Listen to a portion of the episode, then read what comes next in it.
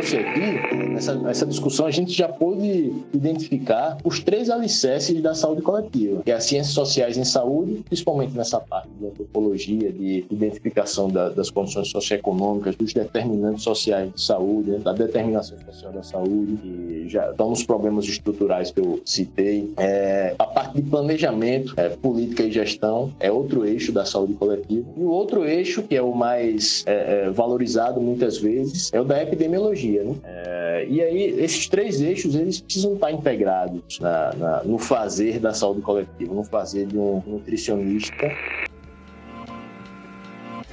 Olá, pessoal! Nesse novo episódio do Nozes e Vozes Potencialidades na Nutrição, em conversa com Alisson, a gente achou bacana dividir esse episódio em dois momentos. No primeiro momento, a gente vai aproveitar um trecho com mais ou menos uns 30 minutos, onde o Alisson versa sobre os processos de gestão macro e micro do SUS, em consonância com seus princípios, e lá pelo minuto 38 começa a entrevista com Arthur Grangeiro, propriamente. O Arthur faz e já fez um trabalho fantástico auxiliando na construção da gestão da saúde de vários programas de Recife e do estado de Pernambuco.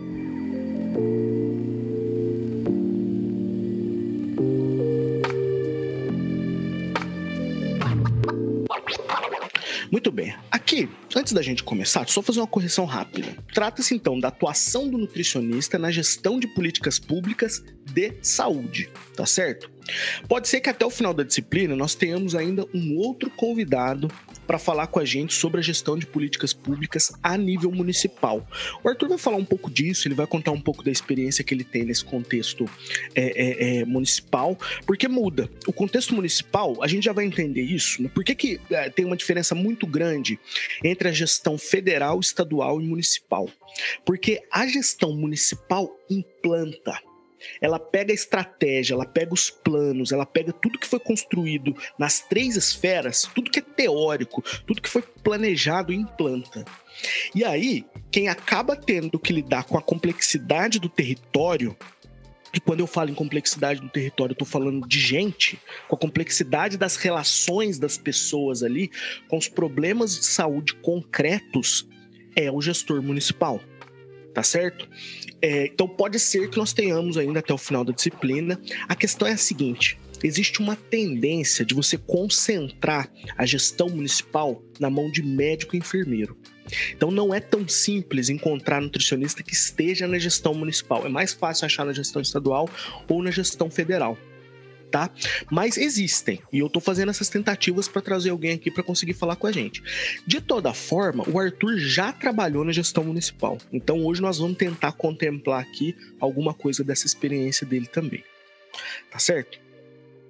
Bom, então é, depois ele conta um pouco da experiência profissional dele, um pouco da trajetória dele, não vou me alongar muito aqui, já vou direto para os conteúdos. Tá certo? Ó, vamos comigo. Vocês lembram que quando a gente estudou o Sistema Único de Saúde na primeira disciplina, na disciplina passada, eu disse para vocês que o SUS, quando o SUS foi planejado, e o SUS é um planejamento, o SUS é um projeto que não data de 1986, não é? Ou seja, em 1986, na Conferência Nacional de Saúde, na oitava Conferência Nacional de Saúde, o que a gente tem é uma proposição mais fechada do que é o modelo. Mas o SUS é um modelo que vem sendo pensado desde a década de 50. Então, década de 50, década de 60, década de 70, até o meio da década de 80, nós vínhamos pensando em como que a gente criava, a gente enquanto sociedade, eu digo, enquanto sociedade brasileira. A gente vinha pensando como que a gente criava um sistema único de saúde para um país com as proporções do nosso, tá? Com as características demográficas, com as características econômicas, com as características culturais que a gente tem. Então, em 1986, a gente propõe o SUS. Mas o SUS, veja, é a construção de muita gente, de muito profissional de saúde, de muito movimento social da área da saúde, tá certo? De muito usuário, de muito coletivo de bairro, de muita gente que tinha uma demanda pulsante por um cuidado à saúde. E quando o SUS é proposto, ele é proposto de duas formas. Por um lado, você tem um conjunto de princípios que são princípios doutrinários. O que, que significa os princípios doutrinários? Os princípios é, é, doutrinários eles dão a sustentação filosófica para o modelo. E tudo seja qual for, seja qual for o espectro político, tudo tem uma base filosófica, tá certo? Pode ser que não esteja muito claro, pode ser que não esteja explícito, mas sempre existe uma base filosófica. As coisas sempre se ancoram numa base filosófica. Então, ou seja, tudo que a gente elabora para o SUS e pensando no SUS, e quando a gente elabora para o SUS e pelo SUS, a gente elabora para a saúde de um conjunto gigantesco de pessoas, está ancorado em três princípios doutrinários básicos, tá certo? Universalidade, integralidade e equidade. Quando eu falo em universalidade, do que, que eu estou falando? E veja, esses princípios, eles não são princípios só do SUS. O SUS deixa eles muito claro, mas também são princípios de outros campos dos direitos sociais. Quando a gente fala em alimentação, por exemplo, a, a nossa Política Nacional de Alimentação e Nutrição, como nós vimos na aula passada, PNAM, ela também determina esses três princípios como princípios estruturantes da política de alimentação e nutrição. Mas no caso da saúde, tem esses três princípios, que são a universalidade. O que, que eu estou falando quando eu, quando eu falo é, é, em universalidade? A universalidade é aquele princípio que diz o seguinte: seja quem for o sujeito, não importa suas características de gênero, suas características sociais, a sua classe social, a sua etnia, a sua cultura, a sua nacionalidade, a sua situação legal, tá certo? Sua situação jurídica, seja quem for o sujeito, em território brasileiro, esse sujeito ele tem direito ao cuidado da saúde, tá certo? Em qualquer nível de complexidade. Isso é a universalidade. Primeiro princípio. Segundo princípio, integralidade. O que é integralidade? A integralidade pensa assim: ó, a saúde é um complexo, é uma coisa que, que envolve muita coisa. Nesse sentido, existem níveis. A gente organiza a saúde, hoje nós vamos falar disso aqui, vai ficar mais claro. A gente organiza a saúde em níveis. Então, seja qual for a necessidade dos sujeitos, eles têm direito ao acesso. Então, por exemplo, se ele precisar de um. Se uma mulher, por exemplo, precisa de um exame de Papa Nicolau, que é um procedimento simples, barato, que a gente tem na atenção base, ela tem que ter acesso. Mas, eventualmente, se essa mulher desenvolve um câncer de mama, por exemplo, ela tem que ter direito, ela tem o direito e o Estado tem que garantir o tratamento desse câncer lá na atenção terciária. Isso é integralidade. Seja qual for a necessidade do sujeito, o SUS ele deve prover as condições materiais para que essa necessidade seja atendida. A integralidade ela tem uma particularidade porque ela faz um vínculo direto com a questão da diversidade cultural. Porque veja, o que nós temos enquanto necessidade é diferente do que eventualmente uma pessoa da zona rural tem como necessidade. O Arthur vai falar disso e é muito interessante. Olha que coisa curiosa. O plano da atenção hoje em dia, por exemplo, chega o dinheiro do governo federal lá no estado, né? Chega o dinheiro no estado tem, tem arrecadação de impostos e tal, isso se centraliza no governo federal e vem as fatias por pasta. E aí chega o dinheiro para a pasta de saúde. E aí existem critérios para você destinar. Porque como é que você sabe o quanto você vai destinar para o município e quanto você vai destinar para o outro? Existem os critérios. Dentre os critérios que existem, um dos critérios que a gente tem é o critério de DH, tá certo? Índice de desenvolvimento humano. Mas veja, o índice e aí existe uma tendência a se distribuir mais dinheiro, por exemplo, para municípios que têm o IDH mais alto. Só que isso gera um problema. Porque, veja, faz sentido, porque muitas das vezes a, a, necessidade né, daquele município, por ser maior, muitas das vezes, né, a gente tem uma tendência de ter IDH alto em cidades maiores, é maior. Então, isso está em sintonia com a integralidade. No entanto, o terceiro princípio é o princípio da equidade, que é o seguinte: num contexto de desigualdades, como é o caso nosso aqui, o que, que acaba acontecendo muitas das vezes? Você tem municípios que precisam muito de uma coisa, isso é mais caro, e municípios que precisam de outra que é mais barato. E às vezes, esse que precisa de coisas mais baratas tem o IDH mais alto e acaba recebendo mais recurso. Então, Olha para você ver que curioso. Às vezes, integralidade e equidade bate um com o outro. Porque o que é equidade? Distribuir de forma desigual para os desiguais. Aí, por exemplo, só um, a título de exemplo, um tipo de arranjo que você pode fazer. O IDH é um dos índices que você pode usar. Um outro índice que você tem é o índice de vulnerabilidade social, que aí, muitas das vezes, você abarca melhor a questão da equidade, tá certo? Mas então, enfim, só mostrando como que é, é necessário fazer ajustes de gestão, ajustes organizativos nesses critérios para que a coisa funcione bem, tá certo? Mas então é o seguinte: quando o SUS foi formulado, a gente criou três princípios doutrinários da qual tudo que é ação de saúde, quando a gente fala da regulamentação do SUS, nós não estamos falando apenas da saúde pública. A saúde privada também é regulamentada pela legislação do SUS. A saúde privada também é SUS tá certo? O SUS é um modelo totalizante. Tudo que é saúde passa pelo SUS, está regulado pelo SUS, tá certo? Obviamente que quando nós falamos do, do serviço público, nós temos mais controle estatal, legislativo, tá? Quando nós falamos de serviço privado, eventualmente a gente não consegue ter um controle tão próximo. E são características, tá certo? Mas seja público ou seja privado, esses princípios, eles são horizontais, ou seja, corta todo tipo de serviço de saúde, tá certo? Mas aí que tá. Aí algumas pessoas vão dizer assim, beleza, entendi, fácil, já, já compreendi os princípios doutrinários. Mas será que só a partir dos princípios doutrinários a gente consegue fazer a gestão de uma coisa complexa como o SUS num país complexo como o Brasil? Não. Aí nós precisamos dos princípios organizativos, tá certo? E é disso que nós vamos falar hoje do ponto de vista teórico. Nós vamos se aprofundar um pouquinho mais, tá certo? Especificamente aqui, nós vamos falar de três dos quatro principais princípios organizativos, tá certo? Ó, a Viviane falou uma coisa aqui que é muito interessante. Falou, ó, as vacinas que são vendidas em clínicas particulares são regulamentadas pelo SUS, né, prof? Ou seja, a empresa privada só consegue vender uma determinada vacina com a liberação do SUS. Tudo que é produto e serviço da área de saúde, Viviane, é minimamente, minimamente, podem ter várias outras regulações, mas ela é minimamente é, regulada pela Anvisa. E a Anvisa segue uma legislação do SUS. A Agência de Vigilância Sanitária, ela está vinculada ao braço da vigilância em saúde do SUS, tá? Então, perfeito. Tudo que é vacina, tudo que é controle epidemiológico, tudo que é controle populacional, e isso nós fazemos em todo o território, seja público ou privado, é SUS, tá certo? Por isso que quando alguém diz assim, ah, não, não uso SUS, eu prefiro usar plano de saúde. O plano de saúde faz parte da saúde complementar, que é um dos braços do SUS. Todas as pessoas são usuárias do SUS. Por isso que quando a gente diz, é importante defender o SUS, mesmo que eventualmente você faça uso da, da saúde privada, vou, vou, dar um exemplo. Por exemplo, eu a minha vida toda usei o SUS. No entanto, depois que eu, que eu, eu me tornei funcionário da USP, eles pagam pra gente, um dos benefícios que eles oferecem pra gente é um plano de saúde. Veja, a gente sabe qual é a demanda do sistema de saúde, que existe um conjunto gigantesco de pessoas que não têm esse acesso que nós eventualmente temos. Então, eu priorizo o meu tratamento na rede privada.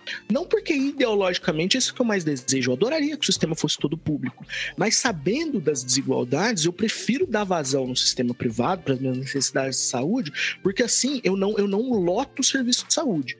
Mas isso não faz de mim um não usuário do SUS, tá certo? Por isso que defender o SUS interessa a todo mundo. Não só porque quando a gente melhora o gasto público, nós pagamos menos impostos, a gente tem que contribuir menos, óbvio, isso é importante para todo mundo. É só a gente pagar o. É só a gente ver, por exemplo, os descontos que a gente tem no nosso folha de pagamento. A gente, é claro que todo mundo acha que a gente paga uma taxa alta de impostos. Todo mundo, né? É, é uma taxa alta. A questão é, então, o que a gente tem que garantir? Um bom serviço público, tá certo? E de preferência que esse serviço público esteja distribuído é, é, em quantidade para as pessoas que que precisam mais. Mas beleza. Então, ou seja, entendemos o que são os princípios doutrinários. Vamos entender agora o que são os princípios organizativos. E aí eu separei três especificamente. Quais princípios então nós vamos ver hoje? Com um pouco mais de detalhe. A regionalização, tá certo? A descentralização e a hierarquização. É curioso porque é muito difícil desassociar uma coisa da outra. Na verdade, o plano de gestão já é pensado nessa tríade de princípios organizativos. Mas vamos entender cada um, porque quando o Arthur chegar aqui para conversar com a gente, ele vai falar muito disso. É basicamente disso que ele vai falar na prática, tá certo? E, bom, e por que, que é importante falar em regionalização? Começar falando em regionalização. Pelo seguinte, a regionalização ela é uma necessidade crucial para nossa realidade, porque nós vivemos num país de dimensões muito extensas e, como eu já disse para vocês, isso que nós chamamos de país, isso que a gente chama de Estado Nacional, nada mais é do que um conjunto de povos vivendo num território.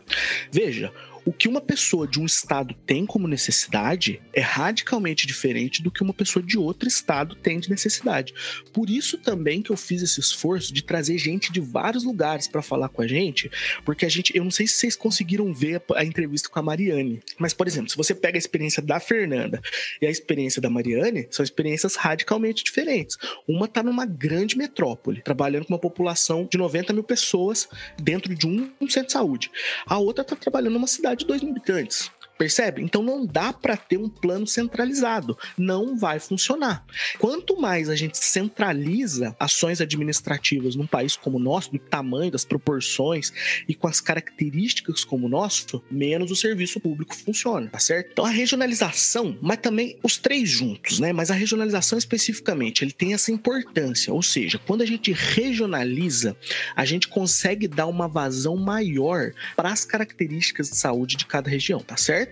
Beleza. Bom, é, eu falei que eu ia começar da, da, regionalização, eu vou começar da descentralização. Porque tanto faz, na verdade. Mas aqui no slide eu coloquei descentralização. Eu achei que eu tinha invertido.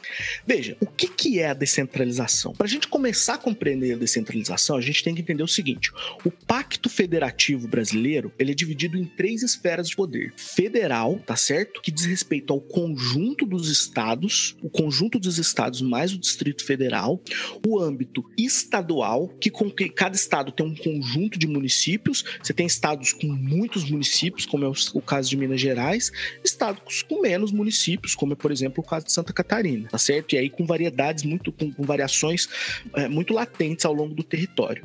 E você tem o, é, é, é, é o nível municipal. Seja qual for a política, claro, existem particularidades, mas a maior parte das políticas, elas partem de diretrizes nacionais, elas desembocam num plano de execução estadual e quem operacionaliza na prática costuma ser um município. Então, o que, que é a descentralização? É a divisão do poder e das responsabilidades entre os entes federativos. O que, que eu estou chamando de ente federativo? As três esferas de poder, tá certo? Federal, estadual e municipal. Lembrem sempre, a gente, toda vez que a gente é, é, é, é divide poder, a gente também divide responsabilidade. Essa ideia ela é muito importante, tá certo? E aí, quando a gente faz esse processo de distribuição de poder e de responsabilidades, o que que na prática a gente está distribuindo? A gente está distribuindo responsabilidades relativas ao desenvolvimento daquela determinada região. A gente está é, é, é, distribuindo responsabilidade em relação à coordenação, tá certo? A gente está dividindo responsabilidades em relação à implantação, tá certo? Percebe que são todos níveis diferentes. Nós vamos falar disso mais detalhadamente, tá certo? E também a gente divide a responsabilidade pela avaliação. Então todo mundo é responsável ao mesmo tempo por desenvolver alternativas, por coordenar ações, por implantar essas ações e por fazer a avaliação dessas ações, tá certo? Aqui, como nós estamos falando do SUS, nós estamos se referindo a programas e ações de saúde, beleza? Isso é a descentralização, ou seja, você tira um concentrado de poder de uma esfera só que é a esfera federal, e vai distribuindo a responsabilidade e o poder.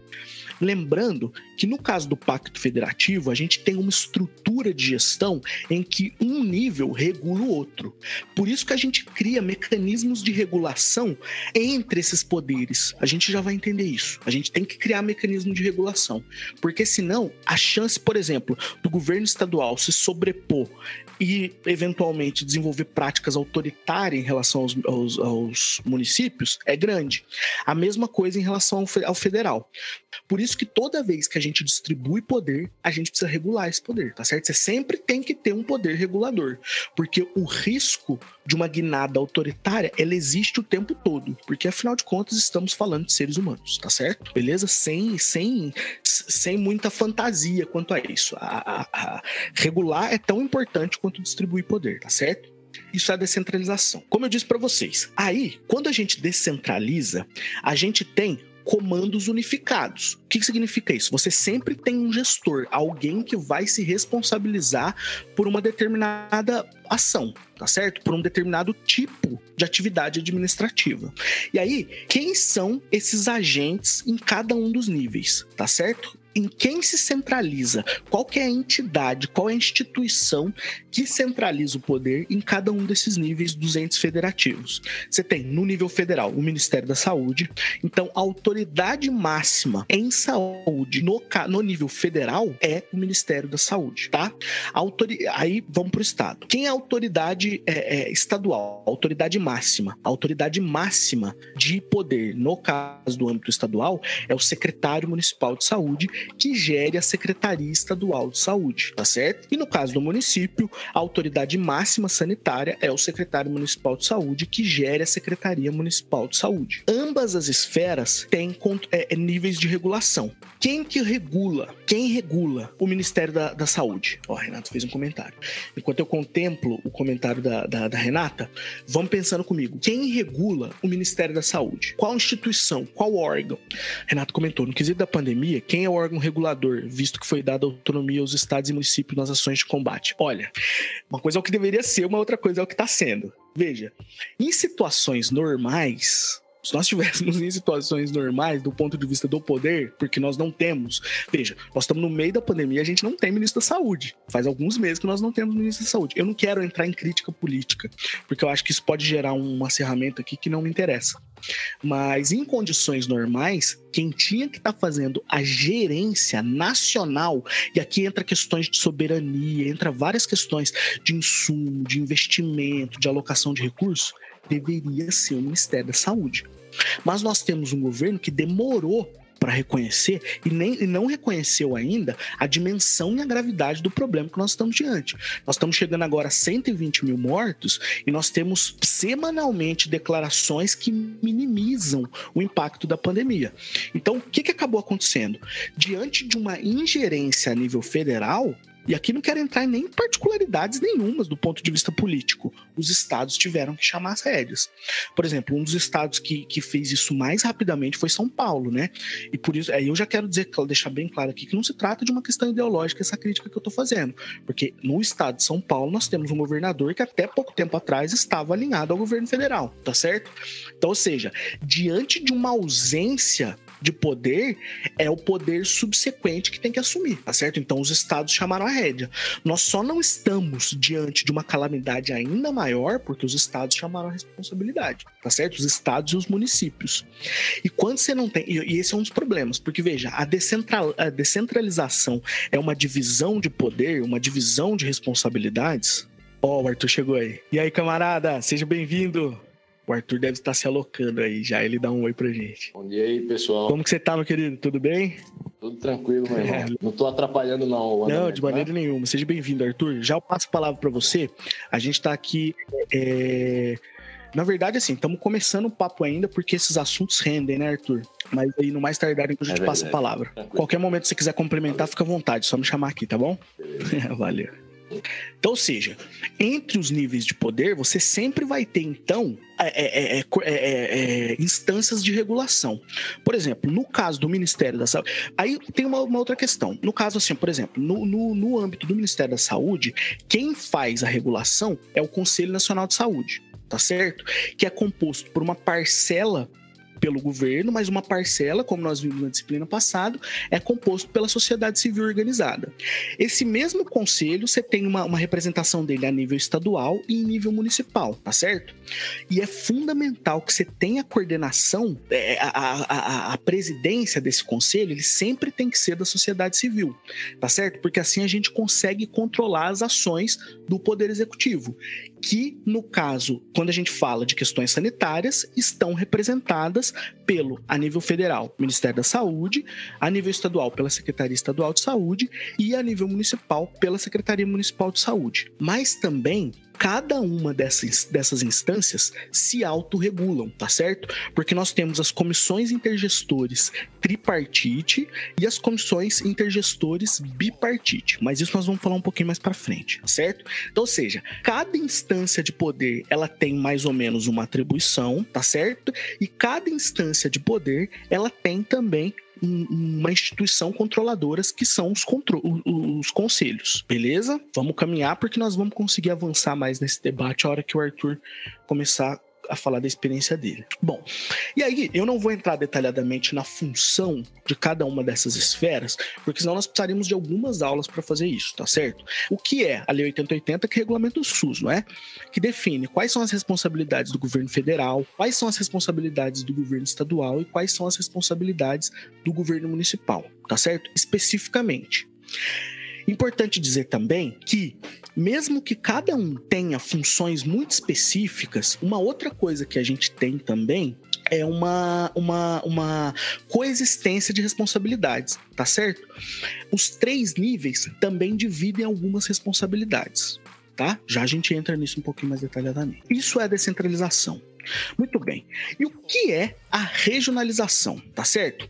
Veja, num país como o nosso, como eu já disse para vocês, com as desigualdades que a, gente, que a gente tem, mas não só as desigualdades, mas também as particularidades regionais, você não consegue definir muitas das vezes políticas de abrangência nacional que vão ser implementadas da mesma forma. Por isso, você precisa definir territórios que vão fazer a gestão dessas definições que foram feitas a princípio a nível federal. Lembrando que esses conselhos de saúde, eles funcionam também numa cascata. Veja, a função do Conselho Municipal de Saúde, a função do Conselho Estadual de Saúde, a função do Conselho Nacional de Saúde não é apenas de regular aquele poder, mas é também de propor as discussões que, interessa, que interessam aquele território da qual aquele conselho diz respeito, tá certo? Então, muitas das vezes, as políticas que vão ser é, é construídas lá no nível federal, elas, elas são construídas com base numa discussão que começa nos municípios, depois vai para os estados, depois dos estados ganham as regiões, depois das regiões elas vão para o nível federal e depois elas voltam. Então, é um tipo de gestão, é um planejamento organizativo que faz o tempo todo essa, esse vai e volta, certo? E aí algumas pessoas vão falar assim: nossa, professor, muito complexo, mas é, é, como que isso se operacionaliza na prática? E aí aquela velha frase que a gente fala em todas as aulas: não existe solução simples para contexto complexo. A gente pode aqui criar é, é, é, é estratégias didáticas, modos de colocar que facilitem eventualmente o conteúdo, mas é isso mesmo. Diante de uma situação complexa como a nossa, nós precisamos de soluções complexas, tá certo? Bom, muito bem. E aí, essa regionalização, ela é mediada por pactos de gestão. Ou seja, a gente regionaliza, mas para regionalizar, ou seja, para distribuir o poder nessas regiões, o que, que a gente precisa fazer? Fazer pactos de saúde, tá certo? E nós temos instâncias que fazem esses pactos de saúde. Por exemplo, é o caso que eu acabei de citar para vocês da, das comissões intergestores. E aí nós temos duas aqui que são muito importantes, que é a comissão intergestores bipartites, tá certo? Da qual você tem uma representação do Ministério da Saúde Saúde, você tem uma representação das secretarias estaduais de saúde, tá certo? As secretarias estaduais de saúde se reúnem e aí você representante, representantes das secretarias estaduais. E você tem os representantes das secretarias municipais de saúde. E aí as decisões deliberativas precisam ser consensuais, percebe? Então, necessariamente a gente precisa de um pacto precisa de um pacto de gestão, senão a coisa não, não, não, não, senão a gente não delibera, tá certo? Então, muitas das vezes, o que o Ministério da Saúde faz, na prática, é operacionalizar o que é definido nesses pactos de gestão tá certo? Esse é um âmbito de pactuação. Um outro âmbito de pactuação que você tem são as comissões bipartite, que é composta pelo Ministério da Saúde e pelas representações das secretarias estaduais de saúde, tá certo? E aí cada uma um âmbito de deliberação própria, perfeito? Então, ou seja, o que que é essas comissões? São comissões em que você faz pactos de gestão, perfeito? Porque quando você vai regionalizar, você precisa definir territórios, você precisa definir responsabilidades, tá certo? E essa pactuação ela tem que ser necessariamente dialogada entre os entes federativos, beleza? Bom, ó, e como que a gente faz essa regionalização? Basicamente, a gente precisa definir algumas coisas. O que, que a gente define no geral? Por exemplo, aí você tem a divisão, né? Isso sai do nível federal e aí você tem os estados. E aí cada estado precisa definir internamente três níveis de regionalização, tá certo? Veja, bom, a tripartite ela é composta por pelo Ministério da Saúde, pelo pela representação do conjunto das secretarias estaduais de saúde, tá certo? Aí você tem um órgão que regula. Por exemplo, você tem um órgão que reúne os secretários estaduais de saúde, que é o que a gente chama de CONAS, tá certo? Que é a representação das secretarias estaduais de saúde. E você tem também a representação dos secretários municipais de saúde, que é o CONASEMS, tá certo? E aí você faz um pacto de gestão. E, essa é a, a tripartite. E aí você tem a bipartite, tá certo? Que é composta pelo governo federal mais o estado, tá certo? Para a gente entender a função de cada uma dessas, a gente precisaria aprofundar um pouco naquelas estratégias de gestão de cada um dos níveis, tá certo? Bom, mas aí tá ok. Você tem lá o pacto de gestão. O que aí o Ministério da Saúde ele, ele tem as orientações gerais e aí você chega na coordenação do Estado. E aí o Estado precisa definir basicamente três instâncias de regionalização, que são as macro-regiões, as micro-regiões e os municípios polo, tá certo? Em geral aí você tem um plano de gestão, tá certo? Você tem um plano de saúde estadual, tá certo? Que é o que a gente chama de PDR. E aí, ou seja, vamos pensar aqui o estado de São Paulo. Essa é a macro-região, as macro-regiões sanitárias do estado de São Paulo.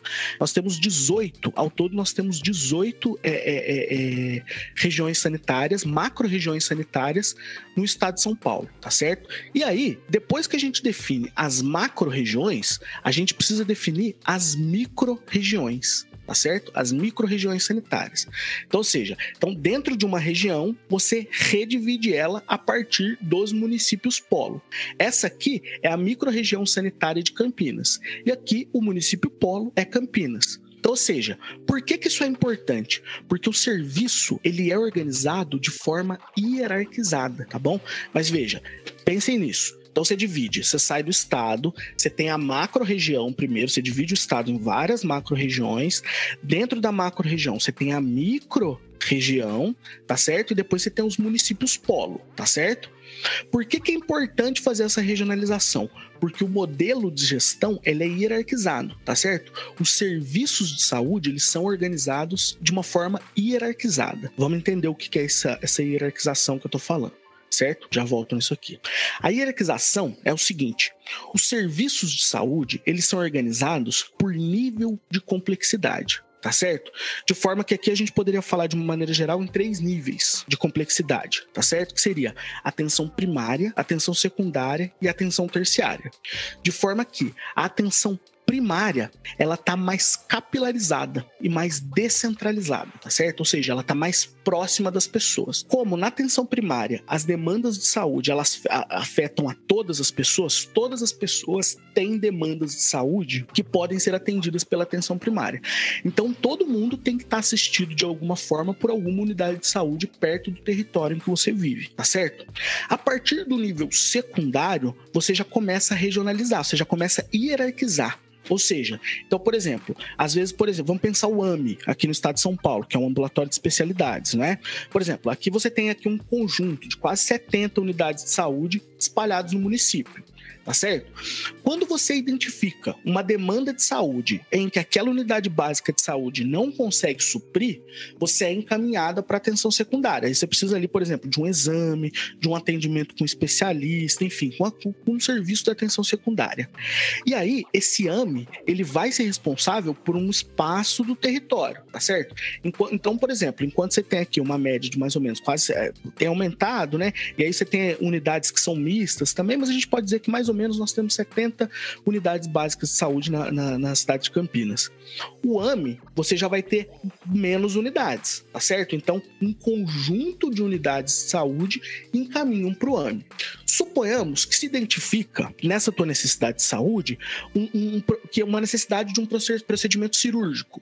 Por exemplo, por exemplo. Aí você teria que ser encaminhado para atenção terciária. E aí, na atenção terciária, ele é ainda mais hierarquizado, ou seja, uma unidade de atendimento terciário Pode dar um exemplo, professor? Posso. Por exemplo, a gente poderia falar do Hospital das Clínicas, da Unicamp, tá certo? Ele vai atender não só aquele conjunto daquele município, mas muitas das vezes uma unidade de atendimento terciário, ela pode atender um conjunto de municípios. E aí, olha, olha uma coisa que é curiosa. Às vezes, uma unidade de atendimento terciário, ela pode atender uma população, inclusive, que é de outro estado. Vai depender do pacto de gestão que foi feito entre esses gestores tá certo? O, aqui em Campinas, o, o, Hospital das Clínicas é um caso clássico, tá certo? Por exemplo, a gente percebe várias cidades do sul de Minas, Poços de Caldas, Alfenas, Botelhos, Andradas, Campestre, que mandam pacientes para ser atendidos no HC, tá certo? Isso acontece, vai variar do pacto de gestão que a gente faz, tá certo? Você tem estados que às vezes as fronteiras e o estado ele está conformado num território menor do que aqui, porque aqui nós estamos falando de dois estados que territorialmente são muito grandes, né? Minas Gerais e São Paulo. Mas se você fosse para o norte, por exemplo, suponhamos ali, né? Norte, norte e nordeste, você tem ali, por exemplo, Tocantins e Maranhão muito perto um do outro tá certo? Então, por exemplo, às vezes, quem tá ali no, no, no, no sul do Maranhão, às vezes é mais fácil se encaminhar para um serviço de terceira, de, de, de, de, atenção terciária de Tocantins. Como e quando isso vai acontecer? Vai depender do pacto de gestão que foi feito, tá certo? Bom, muito bem. Como eu já disse para vocês, cada vez mais a gente tem que sair dessa lógica piramidal, tá certo? Dessa lógica hierarquizada e pensar na lógica de rede, como nós discutimos na aula passada. O que, que é importante a gente dizer aqui, para eu já passar a bola para o Arthur? É, o que, que é interessante a gente pensar? que quando a gente não tem problema pensar na lógica piramidal, mas por que, que é importante sair da lógica piramidal? Porque a lógica piramidal faz a gente achar que a hierarquização é, é, produz um valor diferente. O modo como as pessoas compreendem o serviço é como se a atenção secundária fosse mais importante do que a atenção primária, ou que a atenção terciária fosse mais importante que a atenção primária. E do ponto de vista do valor, não existe hierarquia entre elas. Quando eu falo em hierarquia, é hierarquia em relação ao nível de complexidade, tá? Beleza? Mas hoje faz mais sentido a gente pensar num formato de rede, tá certo?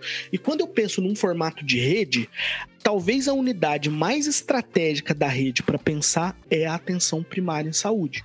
Por quê? Porque a atenção primária em saúde ela é a coordenadora do cuidado, tá certo? É ela quem vai acompanhar esse usuário, esse sujeito, ao longo do trajeto terapêutico, ao longo da linha de cuidado que ele está passando, para que, por exemplo, ele não seja encaminhado, ele tem um problema ocular, por exemplo, ele está ele tá sentindo, por exemplo, uma, uma, uma diminuição da acuidade visual.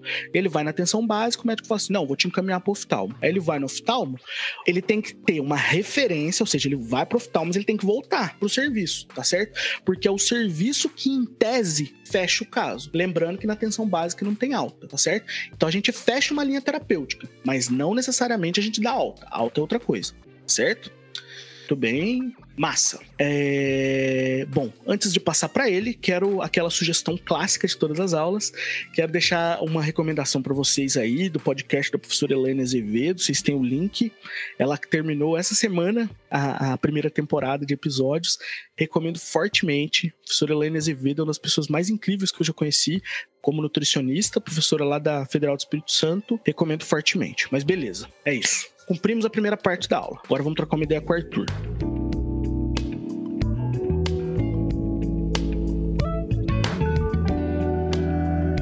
Arthur, seja bem-vindo, camarada. Prazer enorme estar falando com você.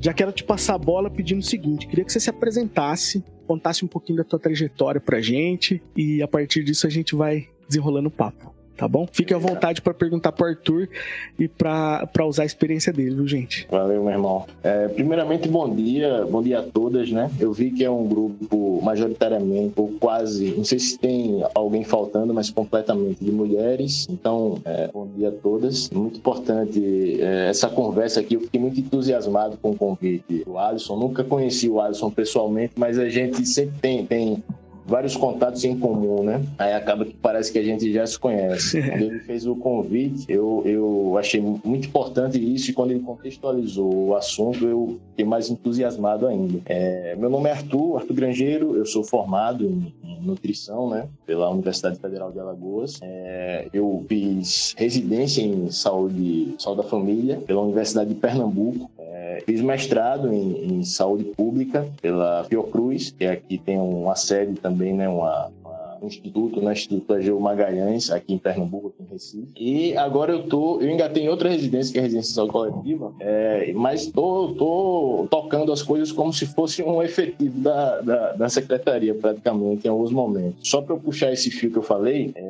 essa questão da, dos recursos financeiros, do orçamento, ele é um problema estrutural do Brasil. Daí a importância da gente é, sair um pouco da caixa somente da, da saúde. Isso, isso é, atravessa toda a minha trajetória, essa preocupação e essa, e essa reflexão, né? Que a gente é, é, sempre formado muito para pensar nas caixas e nos locais onde a gente está. Formar um nutricionista, ah, só vou pensar a ciência da nutrição, formar um, um engenheiro, ah, só vou, só vou pensar coisas da engenharia e tal. Ou para a gente pensar saúde pública, e como o Alisson muito bem colocou, a gente tem que estar com um pensamento é, é, aberto para raciocinar a política, como funciona a política, como funciona a economia também. Porque o Brasil tem um modelo tributário, que é o quê? De imposto, é uma estrutura tributária muito regressiva. Isso já faz com que é, haja uma, uma, uma, um problema muito, muito, em relação à injustiça social, a um problema até de, de orçamento da União, né? De montante de dinheiro que vai para o que, que o país arrecada, porque muitos impostos eles não são cobrados de quem tem mais renda, né? É, quando a gente diz que uma estrutura tributária é regressiva, é quando quem ganha menos acaba pagando mais imposto. Isso acontece no Brasil. Isso é uma coisa. E outra coisa é a distribuição desses recursos entre os entes federativos. Quem arrecada mais é a União. Quem tem a União, os estados e os municípios, né? Quem arrecada mais é a União. E os municípios e o, o, os estados, eles ficam muito dependentes dessas transferências, das transferências de recursos é, do da União para os estados e municípios. Isso faz com que o modelo, é, é, esse modelo de, de, distribuição, né, vamos dizer assim, o federalismo fiscal, que a gente chama, para usar o termo. Introduzo o termo, mas é, é, é, é melhor entender do que se trata, né, que é justamente essa distribuição de recursos da, da União para os outros entes federativos. Isso faz com que os municípios, por não ter essa, essa capacidade de arrecadação grande como a União, não ter os recursos para executar as políticas e as ações que são de sua responsabilidade, porque basicamente basicamente, quem mais, quem tem a responsabilidade de executar, basicamente, são os municípios. Isso faz com que haja um estrangulamento, entendeu? Porque os municípios precisam disso e dependem desses repasses da União. Aí se entra, como, como o Alisson falou, se entra alguma, algum, como é que se diz, algum governo é, de uma orientação que é, não, não é para fortalecer o SUS, esses repasses para os municípios vão ser reduzidos. Enfim, tem uma questão geral aí que eu estou querendo introduzir, porque a gente precisa furar um pouco né, e sair um pouco da caixa para raciocinar o SUS e o nosso posicionamento enquanto profissional dentro do SUS, para entender melhor como ele funciona, para não achar que são, são coisas que acontecem é, é, de forma espontânea ou que não tem ligação uma coisa com a outra. Tem toda a ligação, economia, política, saúde pública e nossa intervenção e nossa atuação como profissional dentro desses locais. E isso atravessa toda a minha trajetória, né? Como eu, como eu falei. Eu iniciei, eu comecei, eu fui atrás da, da nutrição, eu procurei a, o curso de nutrição por conta da nutrição esportiva, na verdade. É, é uma coisa engraçada porque naquela época é, eu estava querendo saber como era que funcionava melhor esse negócio de, de fisiologia e tal. E isso no ensino médio ainda. E a, acabei achando muito interessante e prestei o vestibular para nutrição. Entrei na nutrição e eu não era muito voltado para a saúde pública, apesar de ter já alguma, eu acho, quando eu olho para trás, né, alguma tendência a isso. Mas eu era muito para a parte da clínica, né? E da, da clínica que eu digo hospitalar e secundária. Porque há uma discussão muito importante da clínica na atenção básica, que às vezes as pessoas esquecem que é a clínica na atenção primária, né? E parece que Fernanda já trouxe isso, né? Fernanda é a, é a de Florianópolis, né, Alisson? Isso, a Fer colocou isso bastante. Então, Arthur, é, na semana passada teve a, Fer, né, que, que eles assistiram a, a entrevista comigo, e teve a Mari também a Mari falou mais num contexto de grupos e a Fer foi bem legal que ela colocou esse contexto clínico na atenção primária. É, o Fernando eu conheço também, foi minha contemporânea na, na, na ENEM, na Executiva Nacional de Estudantes de Nutrição. É, ela é muito dessa da nutrição comportamental, inclusive, que é essencial para o manejo da, da clínica, né? E fez residência, se eu não me engano, e aí tem, tem propriedade para falar sobre isso. Como eu não vou me deter nisso, aí é, essa questão da, da, da clínica na minha na época da graduação era muito voltada para esse pensamento mais hospitalar e tal. Tanto que eu fui seguir a minha trajetória é, muito em, em monitoria de bioquímica. Fui monitor de bioquímica, bioquímica 1, monitor de bioquímica 2. É um curso que são cinco anos, né? Aí depois fui é, monitor de bromatologia 1. Ia ser monitor de fisiologia, aí, enfim, entrei em, outro, em outra trajetória já, porque eu comecei a fazer uma discussão e comecei a ter reflexões sobre a formação do curso. É, no meu terceiro período, quarto período, comecei a, a, a ver algumas, discordar de algumas coisas, concordar com outras, e comecei a me engajar na discussão que estava ocorrendo sobre o projeto político-pedagógico do curso. Como o curso, né, deveria se organizar em termos pedagógicos, é, metodológicos e tal. Aí comecei a entrar nessa discussão, porque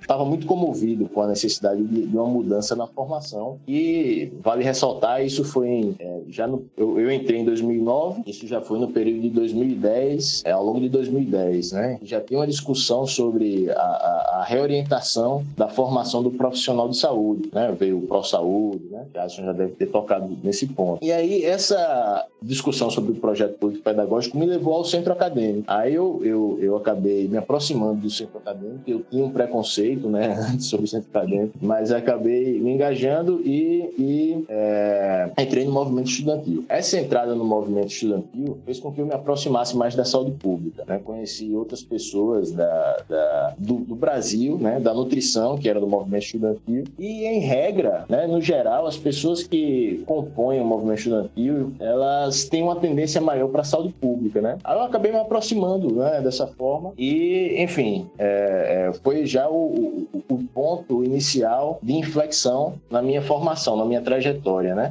Mas isso sempre eu, eu, eu, eu, eu fazia a reflexão da necessidade de pensar além da, da do que estava sendo mostrado na sala de aula e tal, né? E aí eu fiz um intercâmbio na, nesse, nesse momento, só para citar, né? Fiz um intercâmbio de seis meses, fui para o México, para a Universidade Tecnológica de Monterrey, na época do Ciências Sem Fronteiras, mas foi por outro, outro, outra bolsa que tinha, era a Bolsa Santander Ibero-Americanas, era uma coisa assim. Aí eu, eu fui para passei seis meses lá, foi uma experiência de vida, assim, muito importante para mim, é, refletir sobre muitas coisas da minha trajetória. E quando eu voltei, eu conheci, é, foi quando eu conheci o PET Saúde da Família. E é, eu já estava com essa tendência muito grande a seguir o caminho da saúde pública. Foi quando eu, eu entrei no PET Saúde da Família e, e é, comecei a, a, a conhecer mais, me aprofundar mais sobre saúde pública, papel do nutricionista na saúde da família, é, na atenção básica. E isso, isso me movia muito né? Tanto que a gente organizou um encontro nacional dos estudantes de nutrição em Alagoas e o tema foi o desafio da formação do nutricionista para o SUS. E havia muito uma discussão sobre atenção primária, né? Internamente no CA e nacionalmente. E essa minha entrada, né, no PET Saúde da Família fez com que eu conhecesse, foi de modo paralelo, o VERSUS, que, que eram os estágios, vivências e estágios na realidade do SUS. Era um projeto da Rede Unida, junto com o CONAS, com a ZENES, com a Universidade Federal do Rio Grande do Sul, é, com a Uni, é, e, e, levavam, os, e os estudantes, era um, um, projeto, né, que durante as férias os estudantes se organizavam e existia uma comissão organizadora que levava os estudantes a conhecer o serviço. Aí, conhecer os serviços de saúde, né, do SUS e tal, e fazer o debate teórico em torno disso. Era muito interessante e, e para mim foi muito importante para eu escolher a minha, o meu caminho depois da graduação, depois de formado. Foi a residência em saúde da família, né? Foi depois do Versus que eu bati o martelo. Não, vou fazer residência da família. Foi aí que eu vim parar em Pernambuco. E na residência da família, eu, eu fiz essa trajetória, tive essa experiência que provavelmente é, Fernanda e, e Mari Mariana trouxeram, né? E, mas foi nessa residência que eu me reconheci enquanto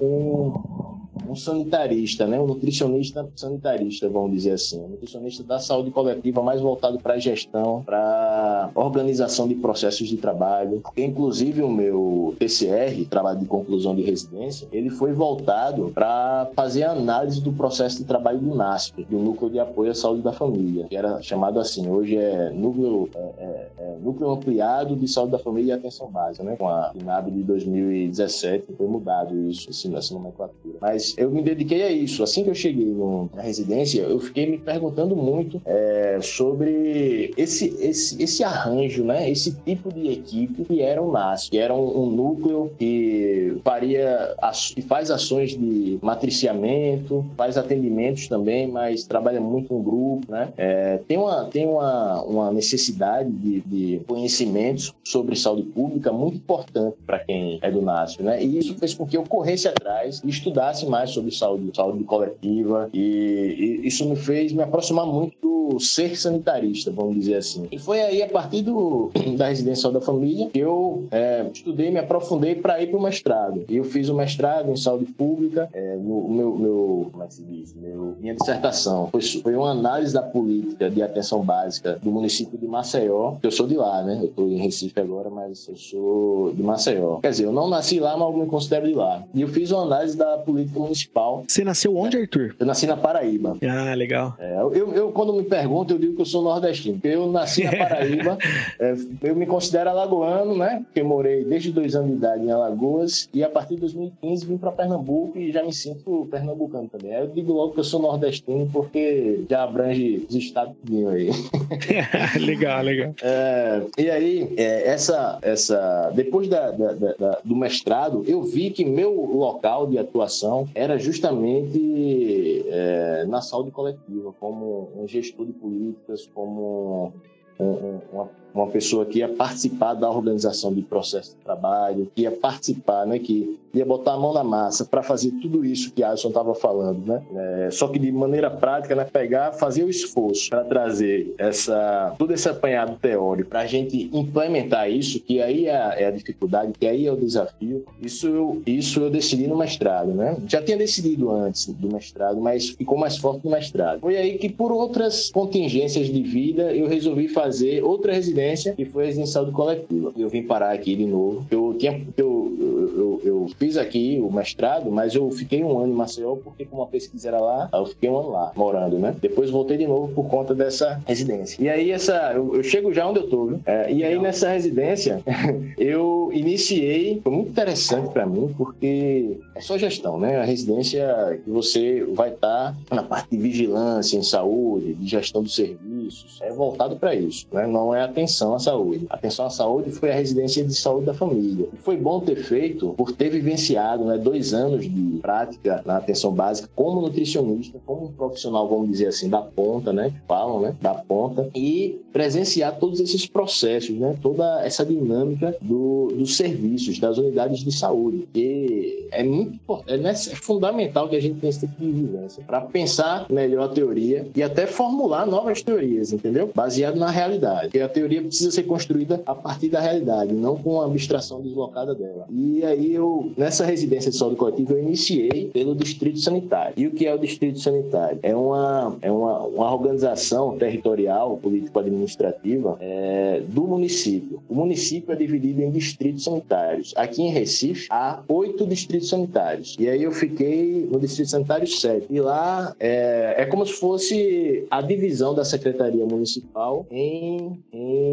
em, territórios menores. Ou seja, há um gerente do distrito sanitário que vai ficar responsável por aquele, é, a, aquele território delimitado, que é uma parte do município. Ou seja, isso faz com que você se aproxime mais do, daquele território, que você conheça melhor as problemáticas, né, os problemas daquele território. E aí eu fui para esse distrito sanitário e a minha preceptora lá era uma pessoa que eu já trabalhava no, na, na, na, na saúde da família antes, que eu passei dois anos trabalhando com ela. Era enfermeira e ela virou gerente, virou gestora também, gerente daquele distrito onde eu estava. E foi, assim, um casamento perfeito porque ela não me tratava como residente, ela me tratava como se eu fosse o, colega dela, um, um, assessor, vamos dizer assim. Isso foi muito, muito rico para mim, porque eu, eu me colocava na humildade do residente, mas eu é, comia a corda que ela, que ela, que ela dava para mim, né? De tipo, Arthur, resolva e tal. Isso foi muito importante para mim. Porque ela chegou para mim e disse: Arthur, a gente tem um monte de gente aqui no distrito para executar as tarefas, mas eu acabei de chegar no distrito, né? Acabei de me tornar gerente do distrito sanitário e tô ainda engolido, apagando fogo. Isso acontece muito na gestão. É, apagando fogo e tal, muitos problemas acontecem porque é, é, são, várias, são várias coisas que estão envolvidas na, na, na, na gestão de um distrito sanitário ou de um município, né? Políticas, econômicas, são muitos problemas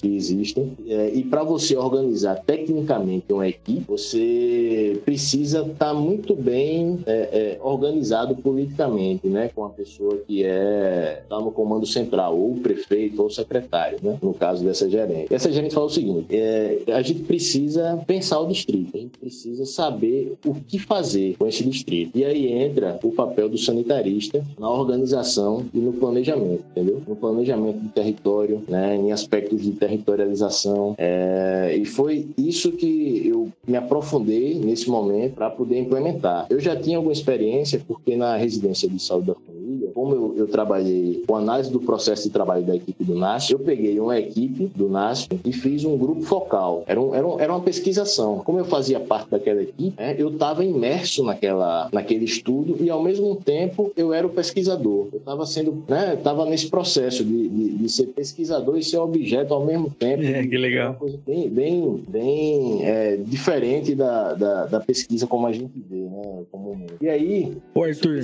Oi. o meu orientador, ele tem uma, uma frase que eu acho maravilhosa, que ele fala assim, ó, quando a gente estuda é, processos sociais, são homens, e aí não, não sei, são homens e mulheres pesquisando sobre homens e mulheres.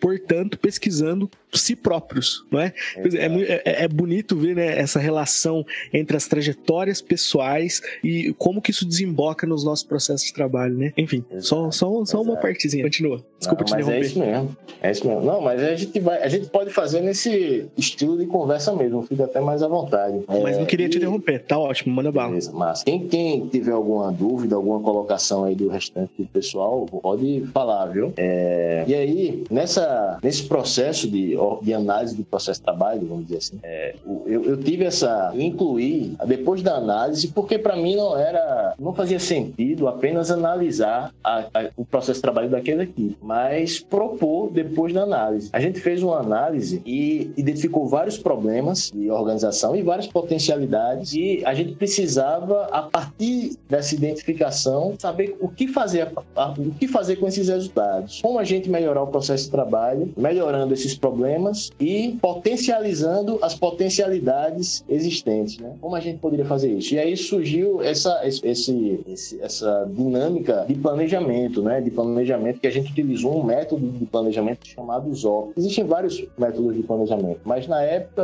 é, eu como minha orientadora, a gente, nós optamos por esse método, né? método ZOP, que é um método de planejamento baseado por objetivos, baseado em objetivos. E, enfim, aí essa experiência que eu tive me levou a ter um, um certo know-how para que as pessoas me convidassem para fazer outras, outros momentos, isso fora da residência já, é, outros momentos de análise do processo de trabalho e de proposta de organização, de reorganização da, daquele trabalho. Aí, por exemplo, é, em 2017, em meados, no setembro ali de 2017, eu estava no mestrado, é, eu fui convidado pro, pelo município de Camaragibe, que é na região metropolitana aqui de Recife, é, um, um, município vizinho, né, é, conurbado, e a gente e me convidaram para fazer esse trabalho com todas as equipes do NASF de lá. E aí eu fui. E aí a gente fez também. Aí, enfim, eu estou falando isso porque foi, eu fui adquirindo uma, uma, uma experiência em relação à análise de processo de trabalho e a planejamento, que quando eu cheguei no distrito sanitário, a gerente ficou muito à vontade de, de ficou muito à vontade de delegar essa função para mim. Ela disse, Arthur, eu preciso que a gente organize isso tudo aqui, esse distrito. Aí eu, certo, Fran. Fran é o nome da gerente. A gente precisa fazer o planejamento, é o primeiro passo, né? Planejamento estratégico situacional. E aí, se vocês se interessarem, é muito importante ler Carlos Matos. É, o, é a minha referência maior em relação a planejamento estratégico situacional. Tem uma, é, é uma leitura um pouco mais complexa alguns livros dele, mas tem, uns, tem pessoas que é, escrevem, é, que se referenciam por Carlos, por Carlos Matos, que tem uma linguagem bem mais acessível, né? Os, é, os brasileiros, né? Carlos Matos era chileno, mas muitas pessoas do Brasil sanitaristas utilizam ele como referência, né? Ele e Mário Testa, né? É, o pessoal da Bahia, né? É, o pessoal de São Paulo, tem muita gente de São Paulo também que que pesquisa isso. Eu acho que a Laura, a professora Laura Feuerbeck, ela, ela é da parte de, planejamento, não sei se utiliza aí como referência, mas tem várias pessoas que dá para a gente ir atrás. E aí esse é, planejamento estratégico situacional foi desenhado. Tive que ir atrás, estudei muito, né? Mais do que eu já tinha lido anteriormente. Eu tive que me aprofundar muito porque eu estava numa responsabilidade muito grande. E aí é, pensei em fazer as oficinas, né? Oficinas de planejamento. É, fiz o projeto, fiz a proposta, apresentei a gerente, ela é, concordou com aquilo, aprovou e a gente foi dialogar com o restante do, do, do, dos trabalhadores lá do Distrito Sanitário, o pessoal que fazia parte da gestão, as diversas coordenações. Né? Tinha aqui o departamento do financeiro, o pessoal da vigilância em saúde, que dentro da vigilância em saúde tinha a epidemiológica, a vigilância ambiental e a vigilância sanitária, tinha o pessoal de atenção à saúde, e aí de, dentro desse departamento de atenção à saúde tinha a política, tinha várias políticas específicas, né? Saúde do homem, saúde da mulher, enfim. E aí, com cada departamento, eu fiz oficinas de planejamento. A gente partia do diagnóstico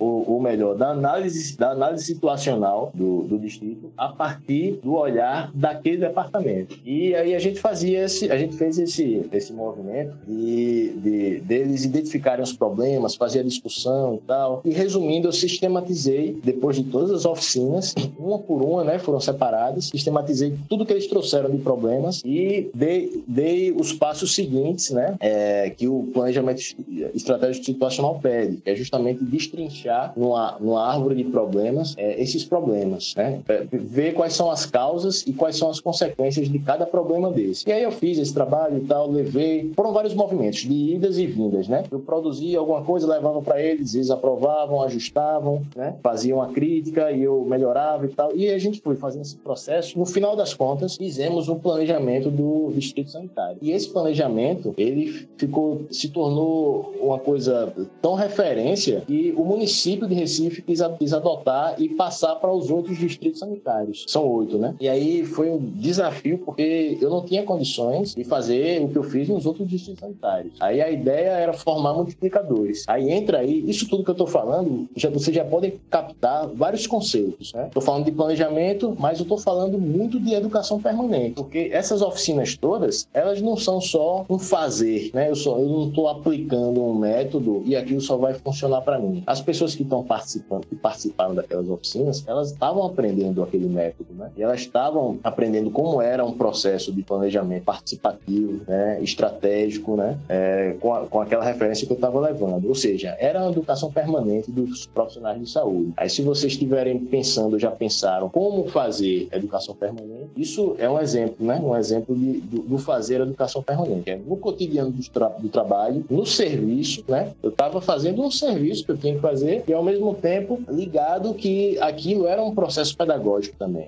São coisas que a gente precisa estar tá sempre antenado, né? Antenados, antenadas para estar tá, é, é, é, para estar tá realizando ao longo do nosso processo. Isso vai se repetir nos vários âmbitos, né? Do, do da nossa inserção profissional, inclusive na clínica. Né? Na clínica você vai estar é, é pensando, né? Em, em, resolver os problemas daquela, daquele indivíduo, mas você vai estar também num processo de educação em saúde. Você vai estar fazendo orientações ali. Aí é só passar desse pensamento de, de, indivíduo para um coletivo, para grupos, né? Grupos de trabalhadores. Foi isso que eu, foi assim que eu raciocinei quando eu levei a proposta de planejamento. Era a aplicação de planejamento e educação permanente ao mesmo tempo. E aí a gente fez esse, esse processo e surgiu essa necessidade de Recife. E, e tivemos que formar multiplicadores. E aí pegamos representantes de cada distrito sanitário, fizemos oficinas para eles reproduzirem nas, nos seus distritos sanitários. E foi no momento que eu já estava na transição já estava saindo do distrito sanitário para ir um município. Mas como teve alguns problemas de articulação com o município,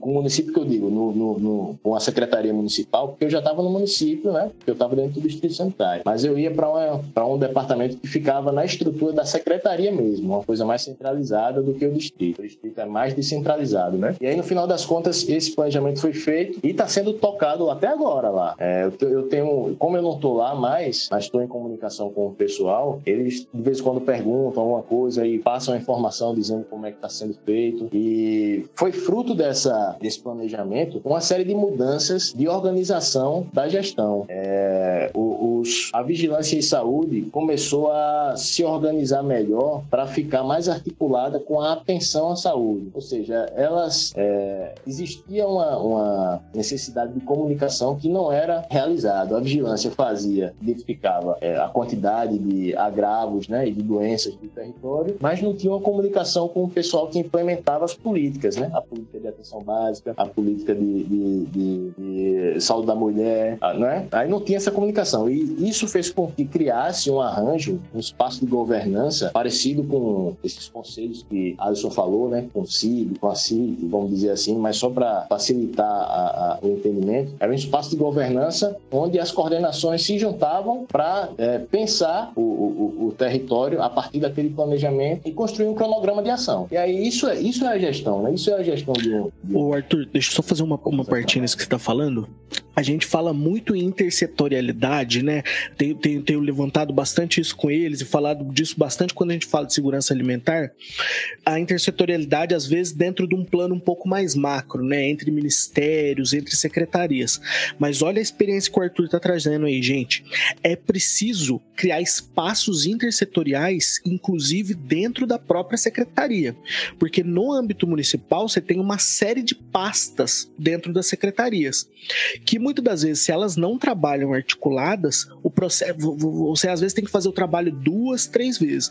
Então, muitas das vezes, o trabalho do gestor é um trabalho de articulação. Que é isso que o Arthur tá falando agora. Manda bala, Arthur. Exatamente. Você falou a palavra que é central no trabalho de um sanitarista, né? É, que é a articulação. E, e, outra coisa que é central é a palavra decisão. Nós temos que ter a capacidade de decidir. Agora não é uma decisão, uma decisão autoritária, né? É individual. Você vai fazer, você vai ter que, vai ter, vai ter momentos que você vai ter que decidir, mas baseado num diálogo com, com o restante das pessoas, né? E é, é, é a decisão é é tomada nesses espaços de governança, mas ela só vai ser tomada se houver uma articulação para isso, né? E isso, Alisson, é uma coisa que mais me chamou a atenção até hoje e que mais me comove até hoje, é um dos maiores problemas do serviço público e das pessoas. Se você for extrapolar isso para outros âmbitos de vida, né, filosoficamente, que eu não vou nem entrar nisso, mas você vai encontrar a mesma coisa. Só estou soltando para depois vocês pensarem aí com vocês mesmos nessa quarentena. Hum, mas que é a questão da integração. Rapaz, todos, todas as, as os departamentos que eu fiz a oficina, eu fiz por todos, na verdade, né? Todas as oficinas colocaram que o principal problema, e o principal problema no, no, no conjunto, depois que a gente juntou tudo, era justamente a desintegração das, das áreas específicas, das coordenações. Isso dentro de um distrito sanitário,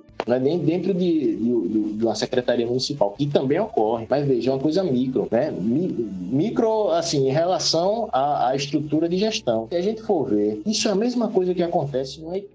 Se a gente for para uma equipe de saúde da família, existem é, é, falta de existe falta de comunicação muitas vezes entre o, o, o, enfermeiro, o médico, o nutricionista do NASF ou o psicólogo do NASF. Existe isso também. O pessoal não se junta, rapaz. É uma coisa, é uma dificuldade de trabalhar em equipe, né? Essa, essa, essa discussão de, de fortalecer o trabalho em equipe, na essência, é, é tem a mesma essência dessa discussão de integração dentro de um distrito sanitário. Tem a mesma essência da discussão de integração no serviço, na Secretaria Municipal, Estadual, no Ministério, que tem a mesma essência dessa discussão de intersetorialidade. É saúde, com assistência social, com educação. Veja, se a gente não consegue fazer uma articulação é, micro do, do, de pessoas que trabalham numa mesma estrutura administrativa, no, no, mesmo prédio, se a gente não consegue fazer isso, como é que a gente vai conseguir fazer uma articulação entre setores, que é uma coisa muito mais complexa? Por isso a gente precisa, desde o espaço micro, a gente está é, formando as pessoas para esse pensamento pensamento integrado. E essa, esse pensamento integrado que eu falei lá no início, com a pergunta de Viviane em relação a, a, a essa questão dos recursos, que atravessa toda a minha trajetória, da necessidade de integrar as coisas, inclusive no meu próprio pensamento, no, no, no próprio fazer. O que é que tem a ver eu, como nutricionista, fazer isso tudo que eu fiz agora, é, que, eu, que eu fiz no Distrito Sanitário de Planejamento, de estudar um cara chamado Carlos Matos, que foi ministro da Economia do, do, do, do Chile. Veja só, isso aí. Agora, isso tudo fez com que permitisse uma organização melhor de um distrito sanitário que, por se organizar melhor, conseguiu conduzir melhor o processo de trabalho e as orientações necessárias para as unidades básicas de saúde que estavam naquele distrito. E se há um diálogo melhor do distrito sanitário e uma organização clara, um plano claro, né, a partir de um planejamento democrático, né, participativo e objetivo, se tem esse plano estabelecido, é, é,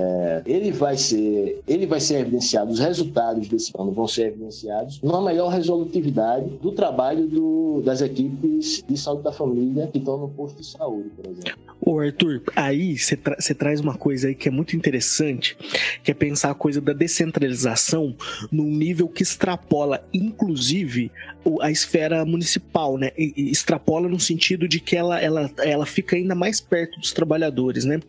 Porque quando a gente é, estuda, né, de um ponto de vista teórico, esse conceito, por exemplo, da descentralização, ela fica parecendo muito que é um arranjo entre apenas gestores, né?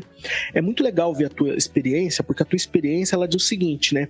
Na verdade, a cabeça pensa aonde o pé pisa. Portanto, é fundamental pensar o modelo de saúde e não só o modelo de saúde, mas a gestão do serviço junto com o trabalhador que está na ponta, né? Talvez por isso essa experiência tua em Recife, no distrito, tenha sido tão, tão é, é, é reconhecida, né? Porque o que você conseguiu fazer ali é fazer um processo de cogestão junto com esses trabalhadores, né? Exatamente. E essa foi a experiência mais extraordinária para mim até hoje desde que eu me formei. Foi essa do Distrito Sanitário. Porque eu vi um resultado, né? E eu vi que fez todo sentido essas teorias que eu estava estudando e, e todos esses princípios organizativos, eles são possíveis de ser executados se a gente seguir esse caminho, né? Se a gente fazer esse caminho da cogestão e esse processo de trabalho pedagógico não é fácil, não é fácil. É, e que não depende só do micro, entendeu? Muitas coisas vão ser destruídas e até impossibilitadas de serem realizadas no micro se não tiver uma. se não criar, se não forem criadas condições no nível macro. Porque se, o, se houver estrangulamento do financiamento, por exemplo, é, não vai ter como pagar pessoas qualificadas para pensar isso, entendeu? Para fazer esse tipo de processo. Ou seja, acaba tudo. E se e, é, outra coisa é, são as mudanças de política, né? Se de, de gestões de, de, de, prefeitura ou de governo, essas oscilações é, elas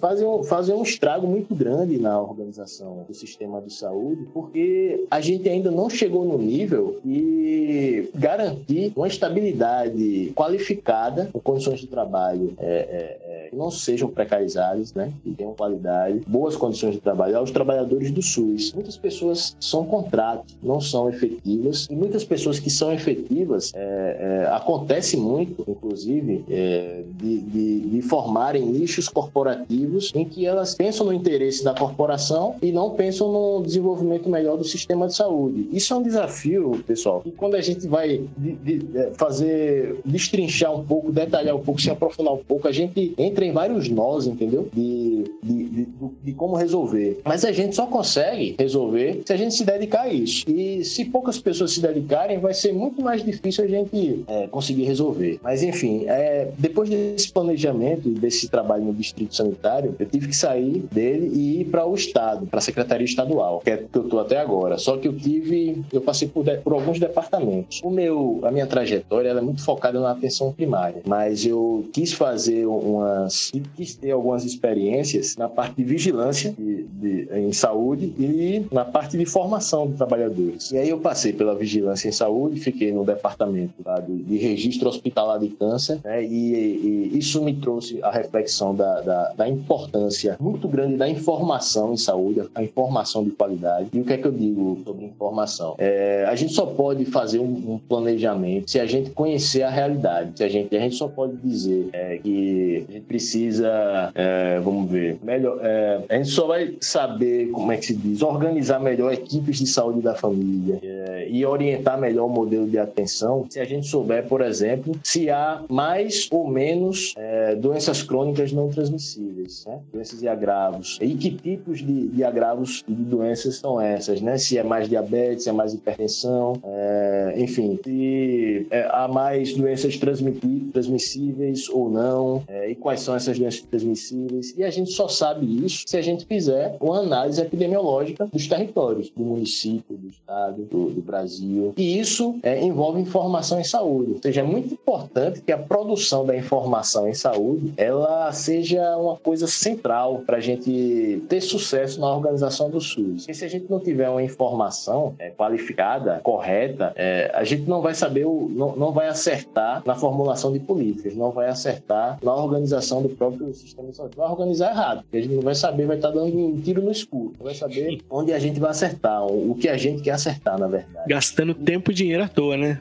À toa. E muito dinheiro, inclusive, né? E é isso, isso me fez é, é, me aproximar mais dessa discussão sobre informação em saúde, quando eu passei pela vigilância. Foi o, o, que mais me tocou. E basicamente o que a gente fazia era gerar boletins de, de epidemiológicos, né? A gente fazia, fazia sistematização dos bancos de dados que recebiam dos municípios e a gente criava indicadores, né? É, inclusive criávamos mapas, né? De, de, não eram mapas de calor, mas eram semelhantes a esses mapas de calor. A gente pega um mapa de São Paulo, por exemplo, e faz uma distribuição do número de, vamos dizer assim, vamos pegar um indicador que eu gosto muito, que é, são as internações por condições sensíveis à atenção primária. É o número de internações que existe em um determinado local por condições que podem ser evitadas na atenção primária. E isso é baseado numa lista do Ministério da Saúde de 2008. Existe uma lista do Ministério da Saúde das condições sensíveis à atenção primária. E a partir dessas condições sensíveis, lá tem o CID, né? Essas condições tal. A partir dessas condições sensíveis à atenção primária, a gente constrói um indicador que diz a, a proporção, por exemplo, de internações por condições sensíveis à primária pela população geral ou pelo número de internações totais. E aí é, isso serve para avaliar a efetividade da um dos é, é um, do, um, um, dos indicadores que serve na verdade para avaliar a efetividade do da, da resolutividade, né? Da atenção é, da atenção primária né? Do, do, do serviço que está sendo prestado na atenção primária. Isso é o que? A avaliação em saúde já. Eu passei no distrito sanitário pela parte de planejamento e, e, um pouco assim de avaliação em saúde, porque a gente discutiu indicadores, né?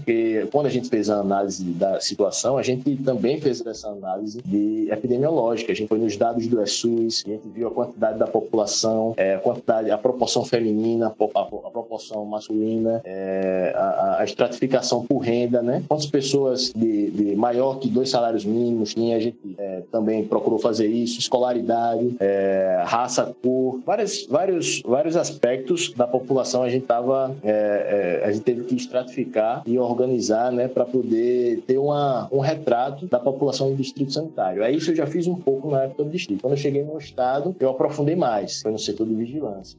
Pessoal, fazia... olha, olha essa, essa, essa fala do Arthur para pensar o seguinte: às vezes quando a gente olha, por exemplo, para a tríade de transições lá, né?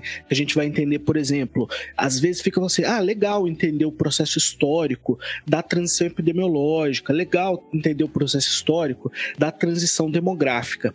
Aqui, o Arthur está deixando claro um jeito que a gente pega aquele conteúdo e operacionaliza. Por exemplo, conhecer o perfil demográfico é fundamental para ele conseguir desenvolver um indicador que vai medir a eficiência dos níveis de atenção à saúde. Percebe? Aqui ele está deixando claro um jeito da gente usar aqueles conceitos que a gente viu há duas aulas atrás.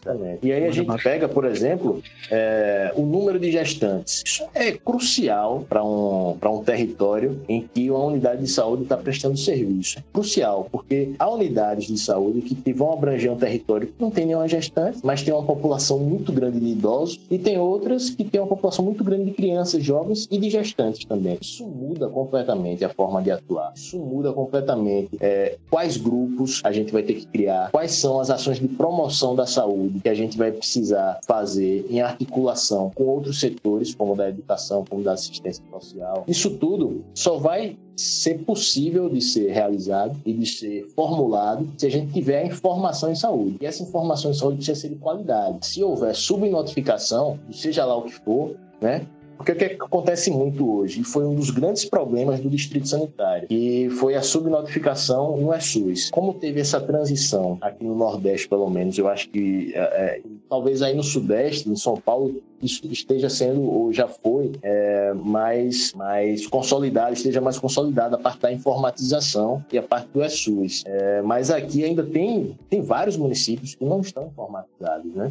E aqui, aqui em Recife, que é uma capital, né, ela ainda tem, vários, tem várias unidades de saúde em que muitos agentes comunitários de saúde têm dificuldade né, de manejar a parte mais digital do SUS. Né? E, inclusive, não só agente comunitário de saúde, né, médicos, enfermeiros, né, Arthur, eu acho que a gente poderia dizer assim que em São Paulo, sim. São, é, São Paulo, acho que por conta do orçamento, por conta, enfim, de, uma, de, uma, de um conjunto de, de, de, de características do Estado, está muito bem implantado. Agora, se a gente já vai, por exemplo, para o Rio de Janeiro, para Minas Gerais, a gente já percebe uma variação muito grande dentro do, do, desses estados. Porque, por exemplo, em Minas, você tem, você tem polos né, de desenvolvimento, por exemplo, o sul de Minas é muito desenvolvido, o Triângulo Mineiro é muito desenvolvido, a região metropolitana de Belo Horizonte, mas Minas Gerais concentra também grandes bolsões de pobreza, né? Por exemplo, se a gente pensa o norte de Minas, a zona da mata e tal, você tem áreas ali muito pobres, que acaba muitas das vezes, por exemplo, o norte de Minas, tendo indicadores muito parecidos com alguns municípios muito pequenos do norte do país. peace. Então, não sei se a gente consegue falar em Sudeste, mas São ah, Paulo, São Paulo eu acho que a gente consegue falar, só para fazer um adendo. Uhum. Não, importante.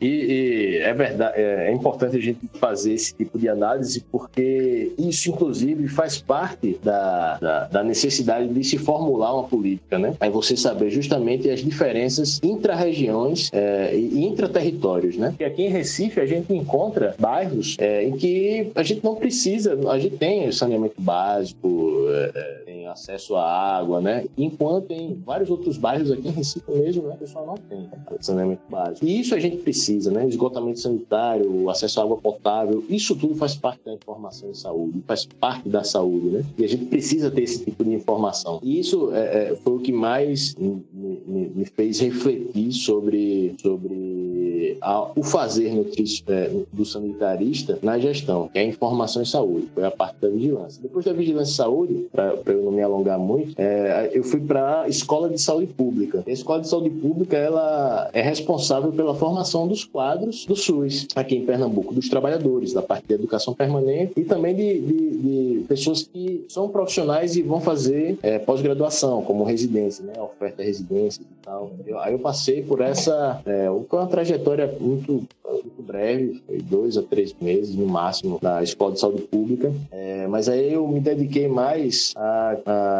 questões é, é, muito pontuais. Não foi um trabalho muito, é, é, é, muito desenvolvido como eu fiz na vigilância ou, na, ou principalmente no distrito sanitário. É, Paula perguntou como o SUS promove a saúde, a saúde com a população do sertão. Aqui, aqui em Pernambuco tem o, o, uma parte grande que é sertão, né?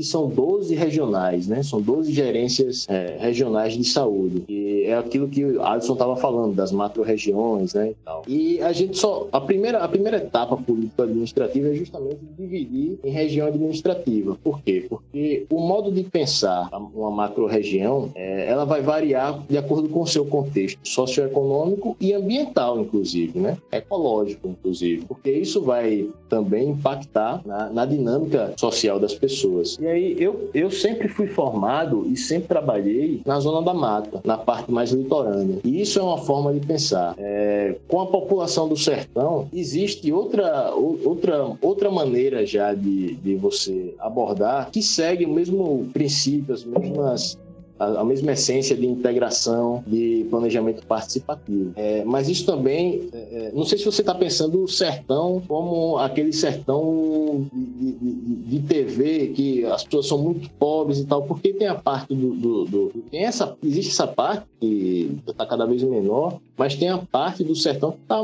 bem mais desenvolvida hoje é, e que já tem acesso a, a, já tem condições socioeconômicas bem melhores do que antes, né? Inclusive acesso à água. Muita coisa mudou, né? E isso, isso, é, é essa, esses problemas do sertão, esses problemas sociais mais estruturais, elas só, eles só vão ser resolvidos no âmbito intersetorial não vai ser é, no âmbito estritamente de, de, um posto de saúde oferecer, ter equipes lá que possam tentar promover saúde através de grupos e tal. Existem problemas estruturais socioeconômicos que extrapolam a capacidade das equipes locais estarem fazendo alguma coisa. Por exemplo, é, o acesso à água de muitas pessoas do sertão, eles, ela não, não, não está, ela não está, ela foge inclusive nas condições atuais do Brasil de uma gestão municipal e até estadual. Ela precisa de um forte apoio da gestão federal. Isso aconteceu muito nos governos de, de Lula, principalmente, né? Com a transposição do Rio Trans são Francisco, que é muito controversa, gera muito debates em relação ao impacto que isso gerou gerou em muitas populações locais, é, mas por outro lado levou água a muitas pessoas que não tinham. Isso é um custo-benefício que precisa ser muito bem avaliado, por isso que é muito controverso, por isso que, vera, que gera muito debate, é, é, é muitas críticas, mas isso foi uma política macro, veja, é, é, que envolve integração, o Ministério da Integração Nacional, que envolveu vários outros setores de infraestrutura, né, investimento pesado de infraestrutura. Isso pode da, da de, de, atuações no âmbito mais micro, né? Por isso é importante a gente estar tá sempre com esse pensamento é, integrado, até para reconhecer os limites. Né? E a gente, como um profissional de saúde que está num posto de saúde, vai ter um limite, ou até um, um, um gestor de um distrito sanitário ou, de município tem seus limites. E é, é importante reconhecer os limites, não para se acomodar, mas para criar novos processos, articular com o Estado, articular com é, vários outros setores, articular com a União, né? Criar um ambiente de articulações em torno de um, de um problema que precisa ser enfrentado. Ou seja, é algo que envolve coisas é, mais macro, habilidades políticas também, envolve várias coisas. Mas voltando o Arthur, posso fazer uma partezinha nessa Vai questão da, da, pergunta da, da, Rafaela, que eu acho que é interessante? É, a gente tem uma tendência, né, Rafaela? Isso é, é, é, nosso mesmo, né? eu acho que isso é coletivo, de pensar a saúde, assim, sempre numa lógica de, assim, né? O que o Estado oferece para as pessoas. No entanto, de, tendo sistema público de saúde ou não, as pessoas fazem arranjos de cuidado à própria saúde. Quando nós temos particularidades regionais hum, é, é, é, é, muito pulsantes, né, que são muito diferentes de, de, desse modelo urbano que nós temos aqui, talvez existe uma ideia de que o Estado tem que ir lá, e não estou dizendo que você está dizendo isso, eu acho que é uma ideia que paira, que o Estado tem que ir lá meio que levar saúde para as pessoas quase que como como uma ação missionária. E às vezes, o, o, que o Estado precisa fazer muitas das vezes é claro que o Estado tem que se fazer presente, porque essas pessoas têm direito às ações do Estado, mas muitas das vezes é fazer uma ação de articulação com essas pessoas. Porque é igual eu estava comentando com vocês aquela experiência que eu tive com, a, com as populações trans que não acessam, que os dados de acesso ao serviço público elas são reduzidos. Numa análise mais simplista, a gente poderia dizer assim: ó, bom, essas pessoas não acessam o serviço de saúde porque elas estão expostas a uma situação de preconceito exclusão que é tão grande que é, não faz sentido, né? Elas vão para o serviço para ser violentadas pelo serviço.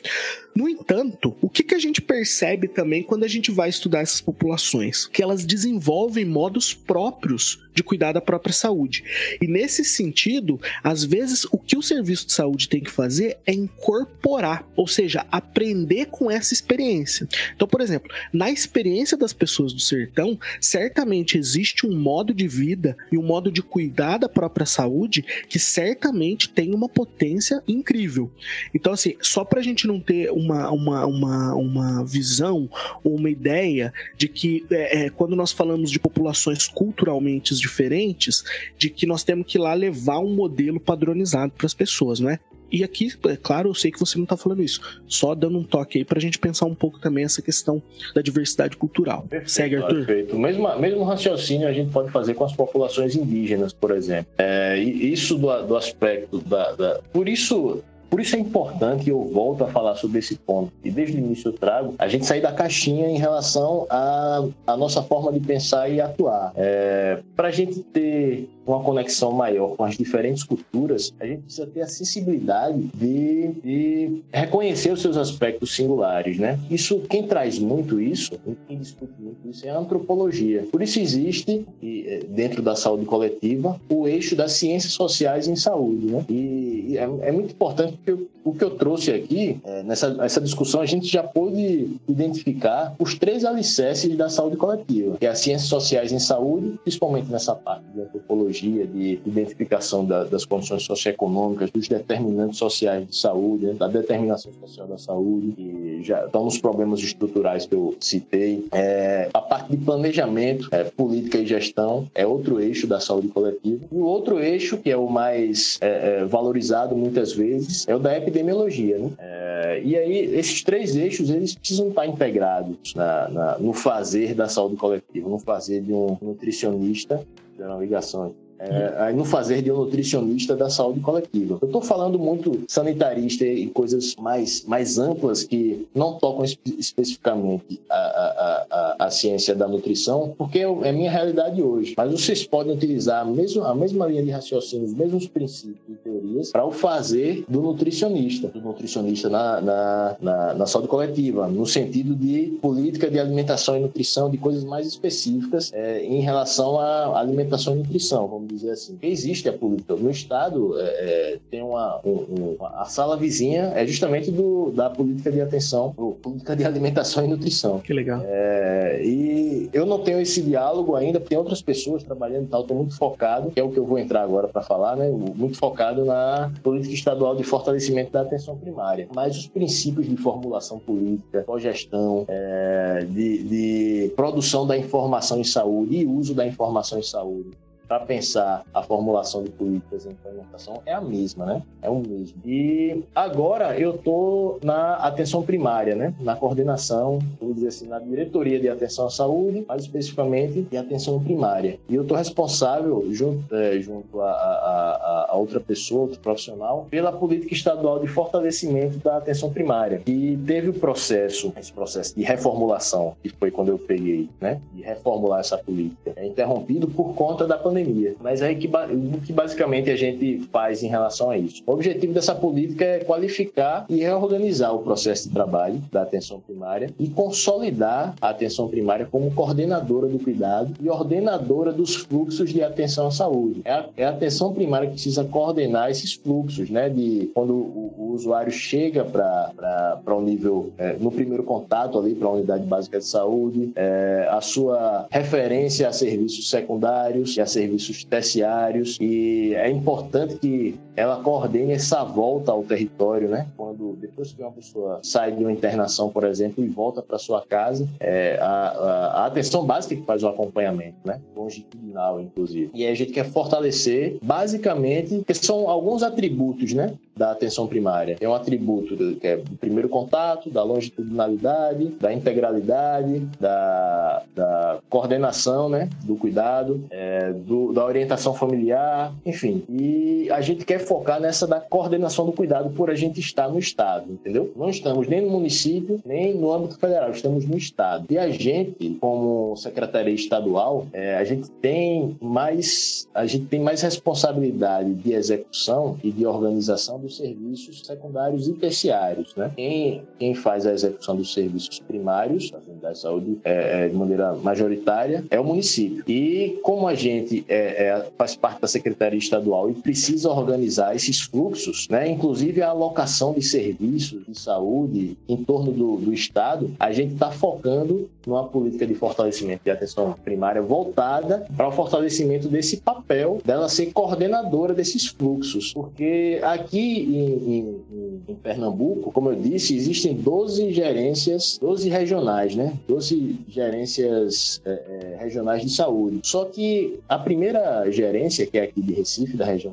metropolitana, é a que concentra em densidade tecnológica e de serviços a maior quantidade de, de, de ações, né? De serviços, de recursos humanos, quantidade de hospitais e tal. E há uma desigualdade na distribuição desses recursos desses serviços ao longo do Estado. Isso precisa ser resolvido pela, pela Secretaria Estadual, pelo Estado, né, de maneira geral, exige é, é, realocação de, de serviço, né? A maior concentração de, de, serviços privados, por exemplo, que tem uma, uma ligação com o SUS também, né? Que são é, atendem também SUS também aqui na, na, região do da Grande Recife e que envolve também outras, envolve inclusive interesses, né? de, de, de gestão é, de, por OS, por organizações sociais, enfim, é algo bem mais complexo do que as outras regionais. E muitas vezes pessoas que saem do sertão, do sertão não, porque no meio do caminho ainda tem, mais próximo a elas, tem é, Caruaru, tem outros polos e é, tem serviços de saúde de, de uma complexidade muito semelhante até a Recife, mas existem municípios que estão muito distantes daqui da, de Recife, dessa, dessa, dessa GERES, municípios de outras GERES, né, de outra regional, da quarta regional, vamos dizer assim, e precisam vir para a primeira regional porque lá não tem determinado serviço.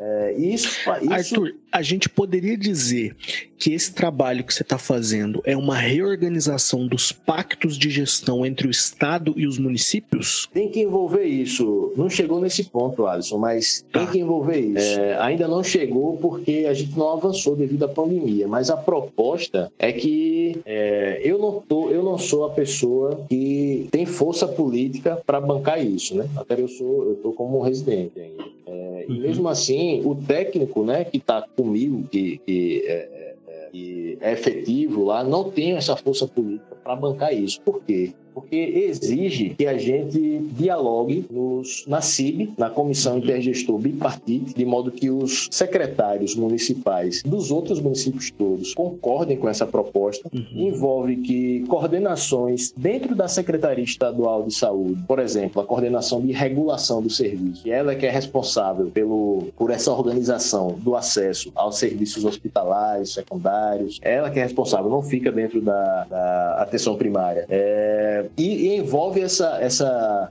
mudança de função e até de relação de poder. Isso é uma coisa muito complexa, mas eu só vejo, eu só vejo que só dá para a gente melhorar essa situação se mexermos nesse ponto. É justamente se a gente mexer, né, se a gente é, é, é, tentar mudar justamente a forma de pactuar e a forma de organizar, inclusive o processo de, de trabalho da gestão dentro da Secretaria Estadual reorganizando as funções, inclusive. E aí essa, esse fortalecimento da atenção primária, é, em torno da coordenação, em torno do fortalecimento da coordenação, a Laiane vai precisar sair aí. Tchau, Laiane. Valeu, viu? Obrigado, Laiane.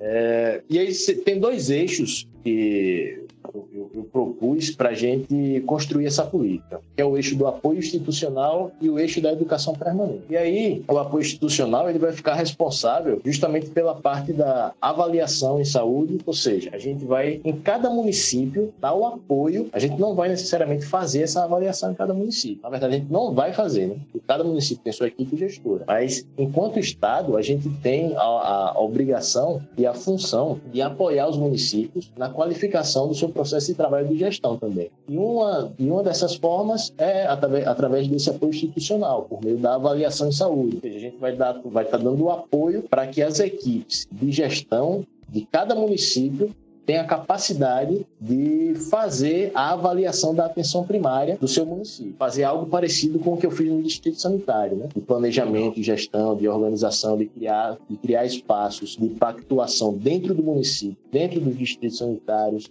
de forma mais integrada. É como se fosse, é como para ficar mais fácil até, é como se fosse levar aquela experiência que eu tive no distrito sanitário para cada município, entendeu? Não necessariamente é, a que eu fiz, né? Mas nesse sentido de mudar o processo de gestão para que esse processo de gestão de cada município esteja articulada com o processo de gestão da secretaria estadual. Essa integração que precisa existir de gestão para poder criar as condições para que haja a integração integração entre os serviços de saúde, né? entre os serviços que dão atenção à saúde, porque uhum. eles não vão fazer espontaneamente essa articulação. Eles estão é, dedicados e dedicando energia a resolver os problemas de saúde da população que está chegando lá, né? As pessoas estão chegando no serviço. Eles não, não, não, não tem essa função de pensar isso. Quem tem é a gente. Da secretaria. E a gente precisa fazer isso, entendeu? Se, a gente, se não partir da gestão, é, é, essa mudança, inclusive da, da sua própria organização dentro da secretaria, não vai ter mudança maior. Você ia falar, Alisson? O Arthur, isso passa em alguma medida por esse trabalho de, de educação permanente? Porque aí isso, isso, isso, me fez lembrar lá do teu TCR da residência que você comentou, que você estudou o processo de trabalho do NASF, né? Em alguma medida, esse processo de, de, de, de qualificação, é, é, é, de, de, de, fortalecimento da atenção básica, da atenção primária, né? Ele passa por esse processo de formação permanente ou, ou, ou são coisas que estão desconectadas? Como que é isso? É um pilar, é um dos pilares. Um pilar é o apoio Eu coloquei dois eixos aqui: apoio institucional e educação permanente, de forma assim mais didática, mas elas estão é, é, é muito. São siamesas, vamos dizer assim. São dois eixos siameses, eles precisam estar muito conectados. Esse apoio institucional de levar propostas de reorganização do processo de trabalho, de modo que as equipes de gestão saibam fazer a, o planejamento e a avaliação, né? Não saibam, né? Porque muita gente já sabe, mas qualificar mais é, de modo integrado com o Estado essa, esse trabalho de gestão para transformar a APS ordenadora passa, passa e, e, e, e é, é uma coisa integral ao, ao, à proposta de educação permanente, que a gente vai criar espaços a gente tem que criar esses espaços de educação permanente para que cada equipe lá do, do, dos municípios elas sejam autônomas em relação a isso. A gente vai estar tá criando esses espaços para desencadear processos de discussão sobre planejamento avaliação, mas a gente não vai levar modelos prontos, né? A gente vai dar propostas, levar experiências e, a partir da realidade de cada município, eles vão estar pensando, junto com o apoio institucional do, do Estado, da Secretaria Estadual, como eles vão organizar o próprio processo de trabalho. Legal. Então a Secretaria Estadual de, de, de, Saúde cria uma plataforma e a partir dessa plataforma os municípios vão pensando suas realidades locais e fazendo esse processo de implantação e fortalecimento, né? Exatamente, perfeito. E, e, ainda, ainda parte desse eixo de apoio institucional, além da avaliação e planejamento, a gente tem a parte do apoio financeiro. E aí o Estado precisa é, também fazer o seu esforço para transferir recursos aos municípios. Esse repasse dos recursos, ele vai estar condicionado nessa política que a gente está construindo a dois fatores. Um fator é a vulnerabilidade social de cada município. A gente pega o, o índice de vulnerabilidade social, que mede justamente o quanto, o quanto essa, esse município é, é, tem populações vulneráveis, e isso é um índice composto, esse índice de vulnerabilidade social. Depois vocês podem pesquisar aí né, no, na internet. Inclusive tem um, um, Atlas, Atlas da Vulnerabilidade Social. Tem uma plataforma no, no, no, no site, na internet, muito boa, que vocês podem explorar. São dados do IBGE, junto com o IPEA, é, que, que fizeram uma, uma, uma estratificação é, da vulnerabilidade social do Brasil inteiro. Aí vocês encontram regiões de São Paulo, inclusive, vocês podem brincar, inclusive, nesse site. Depois botem aí é, Atlas da Vulnerabilidade Social e também tem o Atlas Atlas do Desenvolvimento Humano. São dois atlas que tem. E tem, e tem é, plataformas interativas, inclusive. Você olha o mapa, você diz, ah, quero ver São Paulo, quero ver tal, tal bairro de São Paulo. Você vai olhar o bairro e eu quero ver esse bairro é, por taxa de mortalidade infantil. Aí ele vai dar a taxa de mortalidade infantil daquele bairro ou daquele... que não é, não é por bairro que eles fazem, eles fazem por unidade de desenvolvimento humano. Às vezes pega mais de um bairro, né? É uma divisão diferente que eles fazem. Mas enfim, a gente pegou esse índice, é, já, já, já, já eu, eu respondo, Viviane. Aí a gente pegou esse índice de vulnerabilidade social para estratificar os municípios e definir o quanto de repasse a gente vai dar para os municípios de maior vulnerabilidade. Ou seja, a gente pensando na equidade, na distribuição equitativa das transferências de recursos, a gente vai repassar mais verba para os municípios que têm mais vulnerabilidade, populações com mais vulnerabilidade, que são mais vulneráveis. Que é uma tendência inversa, não é, Arthur? Porque, por exemplo, a gente percebe muitas vezes a alocação de recursos vinculado ao índice de desenvolvimento humano, né? Que acaba gerando é, é, é a, a mais alocação de recurso em municípios mais desenvolvidos. Isso não acaba acontecendo? Mas aí, é, no, no, caso de Pernambuco, é porque o pessoal usa o índice de, de, de desenvolvimento humano, mas eles fazem o cálculo inverso, Alisson Eles, ah, eles repassam para quem tem um menor índice, entendeu? Legal. Legal no caso de Pernambuco. É, no caso de Pernambuco, pelo menos, que eu conheço. Mas eu acredito uhum. que isso, ou se o pessoal fizer isso em outros locais, como tu tá dizendo, é uma sacanagem. É uma dessintonia com a equidade, né? Exatamente, é o inverso, né? Você é o vai, inverso. É, é uma sintonia com a inequidade, com a iniquidade. Exatamente, mas bom, continua, perdão. É, e aí o índice de vulnerabilidade social, nós achamos ele muito mais preciso em relação a identificar problemas socioeconômicos. Por isso que a gente escolheu ele, eu achei, a gente achei muito mais completo. E aí outro ponto desse repasse financeiro são os indicadores de desempenho. E aí, quanto mais os municípios derem resultados de, de, de a sua atenção está sendo resolutiva, baseada em alguns indicadores que não foram definidos, que é o que está mais quebrando minha cabeça. É, quanto mais eles derem resultado, mais vão receber esses repasses. Mas é uma coisa que, eu, que a gente discute muito internamente, porque a gente precisa fortalecer muito essa questão da educação permanente e do apoio institucional, da avaliação de, de, de, de mudança de processo de trabalho, para identificar o porquê dos municípios que estão tendo baixo desempenho não pode se tornar um repasse de uma política que tem aspectos punitivos. A gente, é, é, eu concordo que a gente precisa, é, se tem municípios que se esforçaram para poder reorganizar, então nessa direção de, de, melhorar a sua resolutividade, estão tendo resultados, eu concordo que tem que repassar mais verba para essas pessoas, porque é um incentivo. A gente só consegue incentivar muitas vezes nesse, nesse âmbito, mas a gente não, a gente tem que, se essas pessoas já estão fazendo, esses municípios já estão conseguindo isso, a gente tem que redirecionar mais energia no sentido de apoio institucional para os municípios que não estão para que esses municípios passem a conseguir isso. E é uma lógica que vai tem que tem que existe também mudança de comportamento dentro da, do processo de trabalho da, da secretaria, entendeu? Porque muitas pessoas agem com a lógica punitiva. E, e isso é ruim, porque quem leva a, a, pior é a população, né? Sim. E o, aí outro eixo é esse, né? O de educação permanente, como já falei, que está altamente interligado. Aí é isso que eu faço hoje na secretaria estadual e eu tô indo, já já eu respondo, Viviane, é, é, e eu tô indo para o município de Camaragibe a partir da próxima semana. E é, é, vou para a parte de atenção primária e vou participar. Eles estão precisando de apoio para o processo de geoprocessamento que eles estão fazendo no município é o quê? É a gente pegar todas as informações de saúde, demográficas e tudo mais, né, de, de epidemiológicas, e a gente colocar isso no mapa, fazer mapas de calor para identificar os locais, os bairros, parecido com esse Atlas que eu falei. Só que a gente vai fazer esse geoprocessamento do município inteiro. E não é comum isso acontecer aqui, é, em, aqui em Pernambuco. Quem tem isso é Recife, eu acho que só. Não tem outro,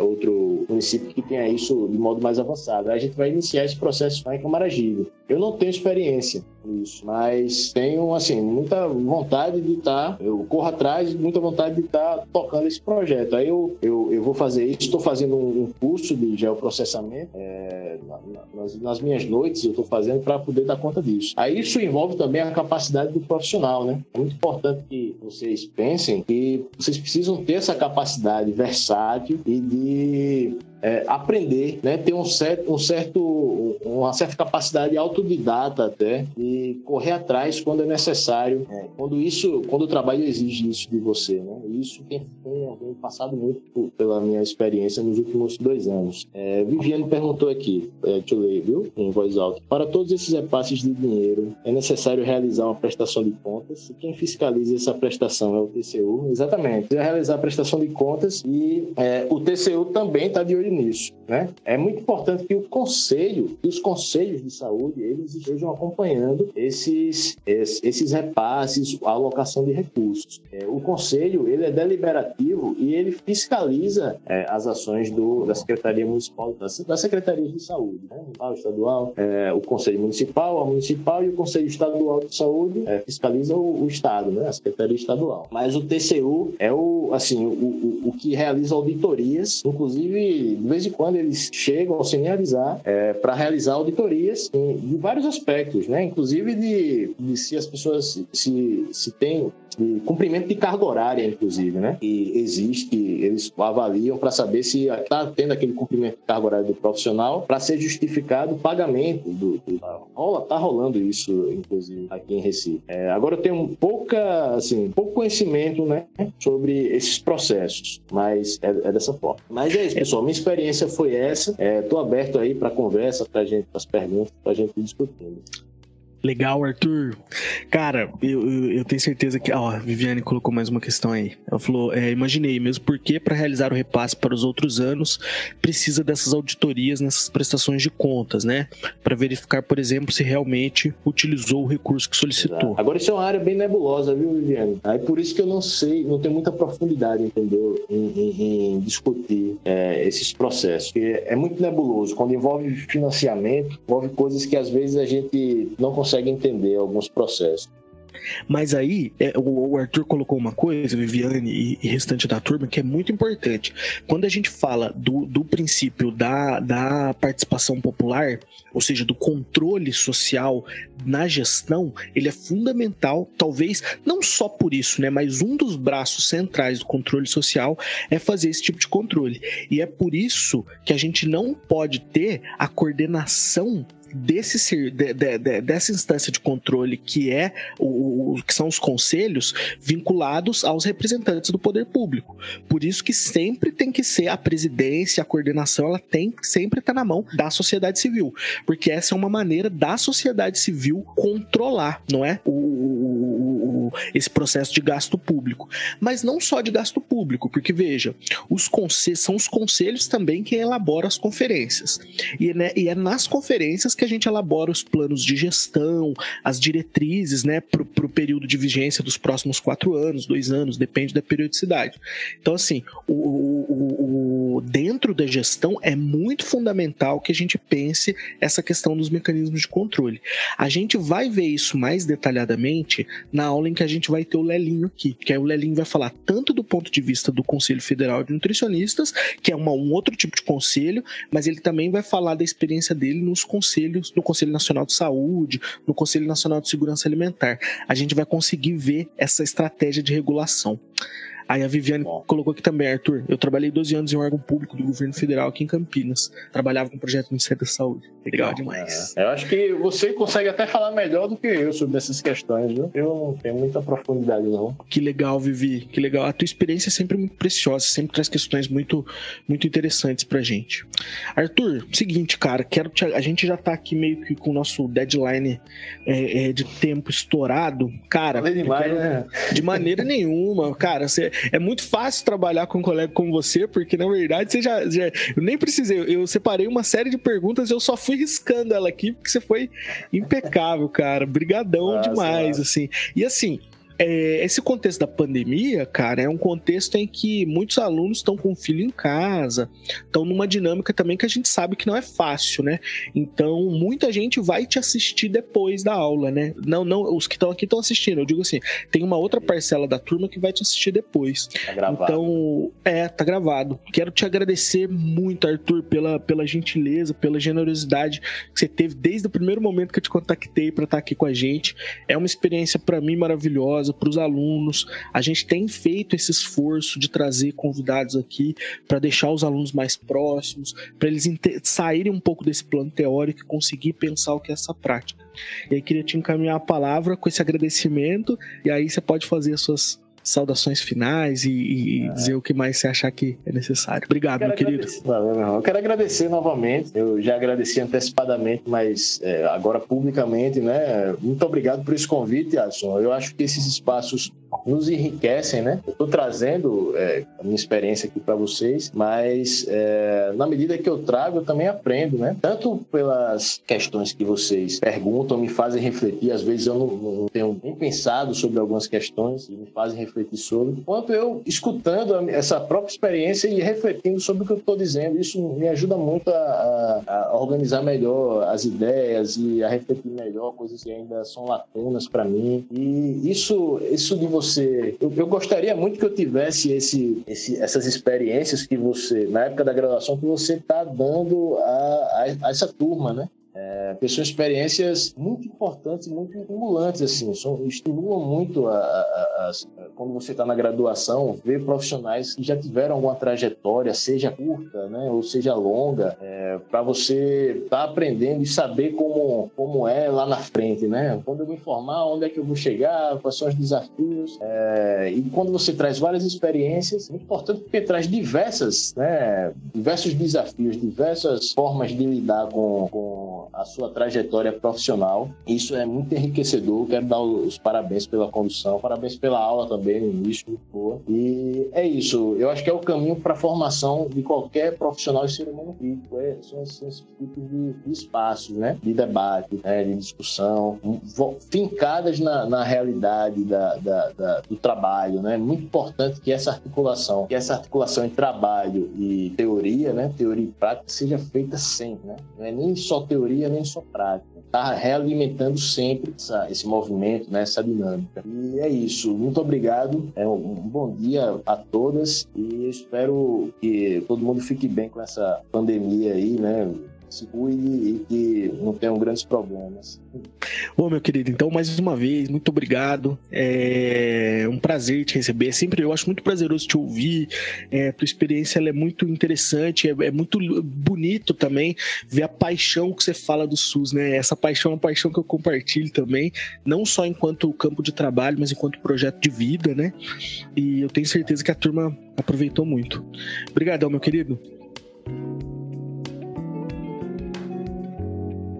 E esse foi mais um Nozes e Vozes Potencialidades na Nutrição. Agradecemos a todos que acompanharam parcialmente e principalmente aqueles que ficaram até o final.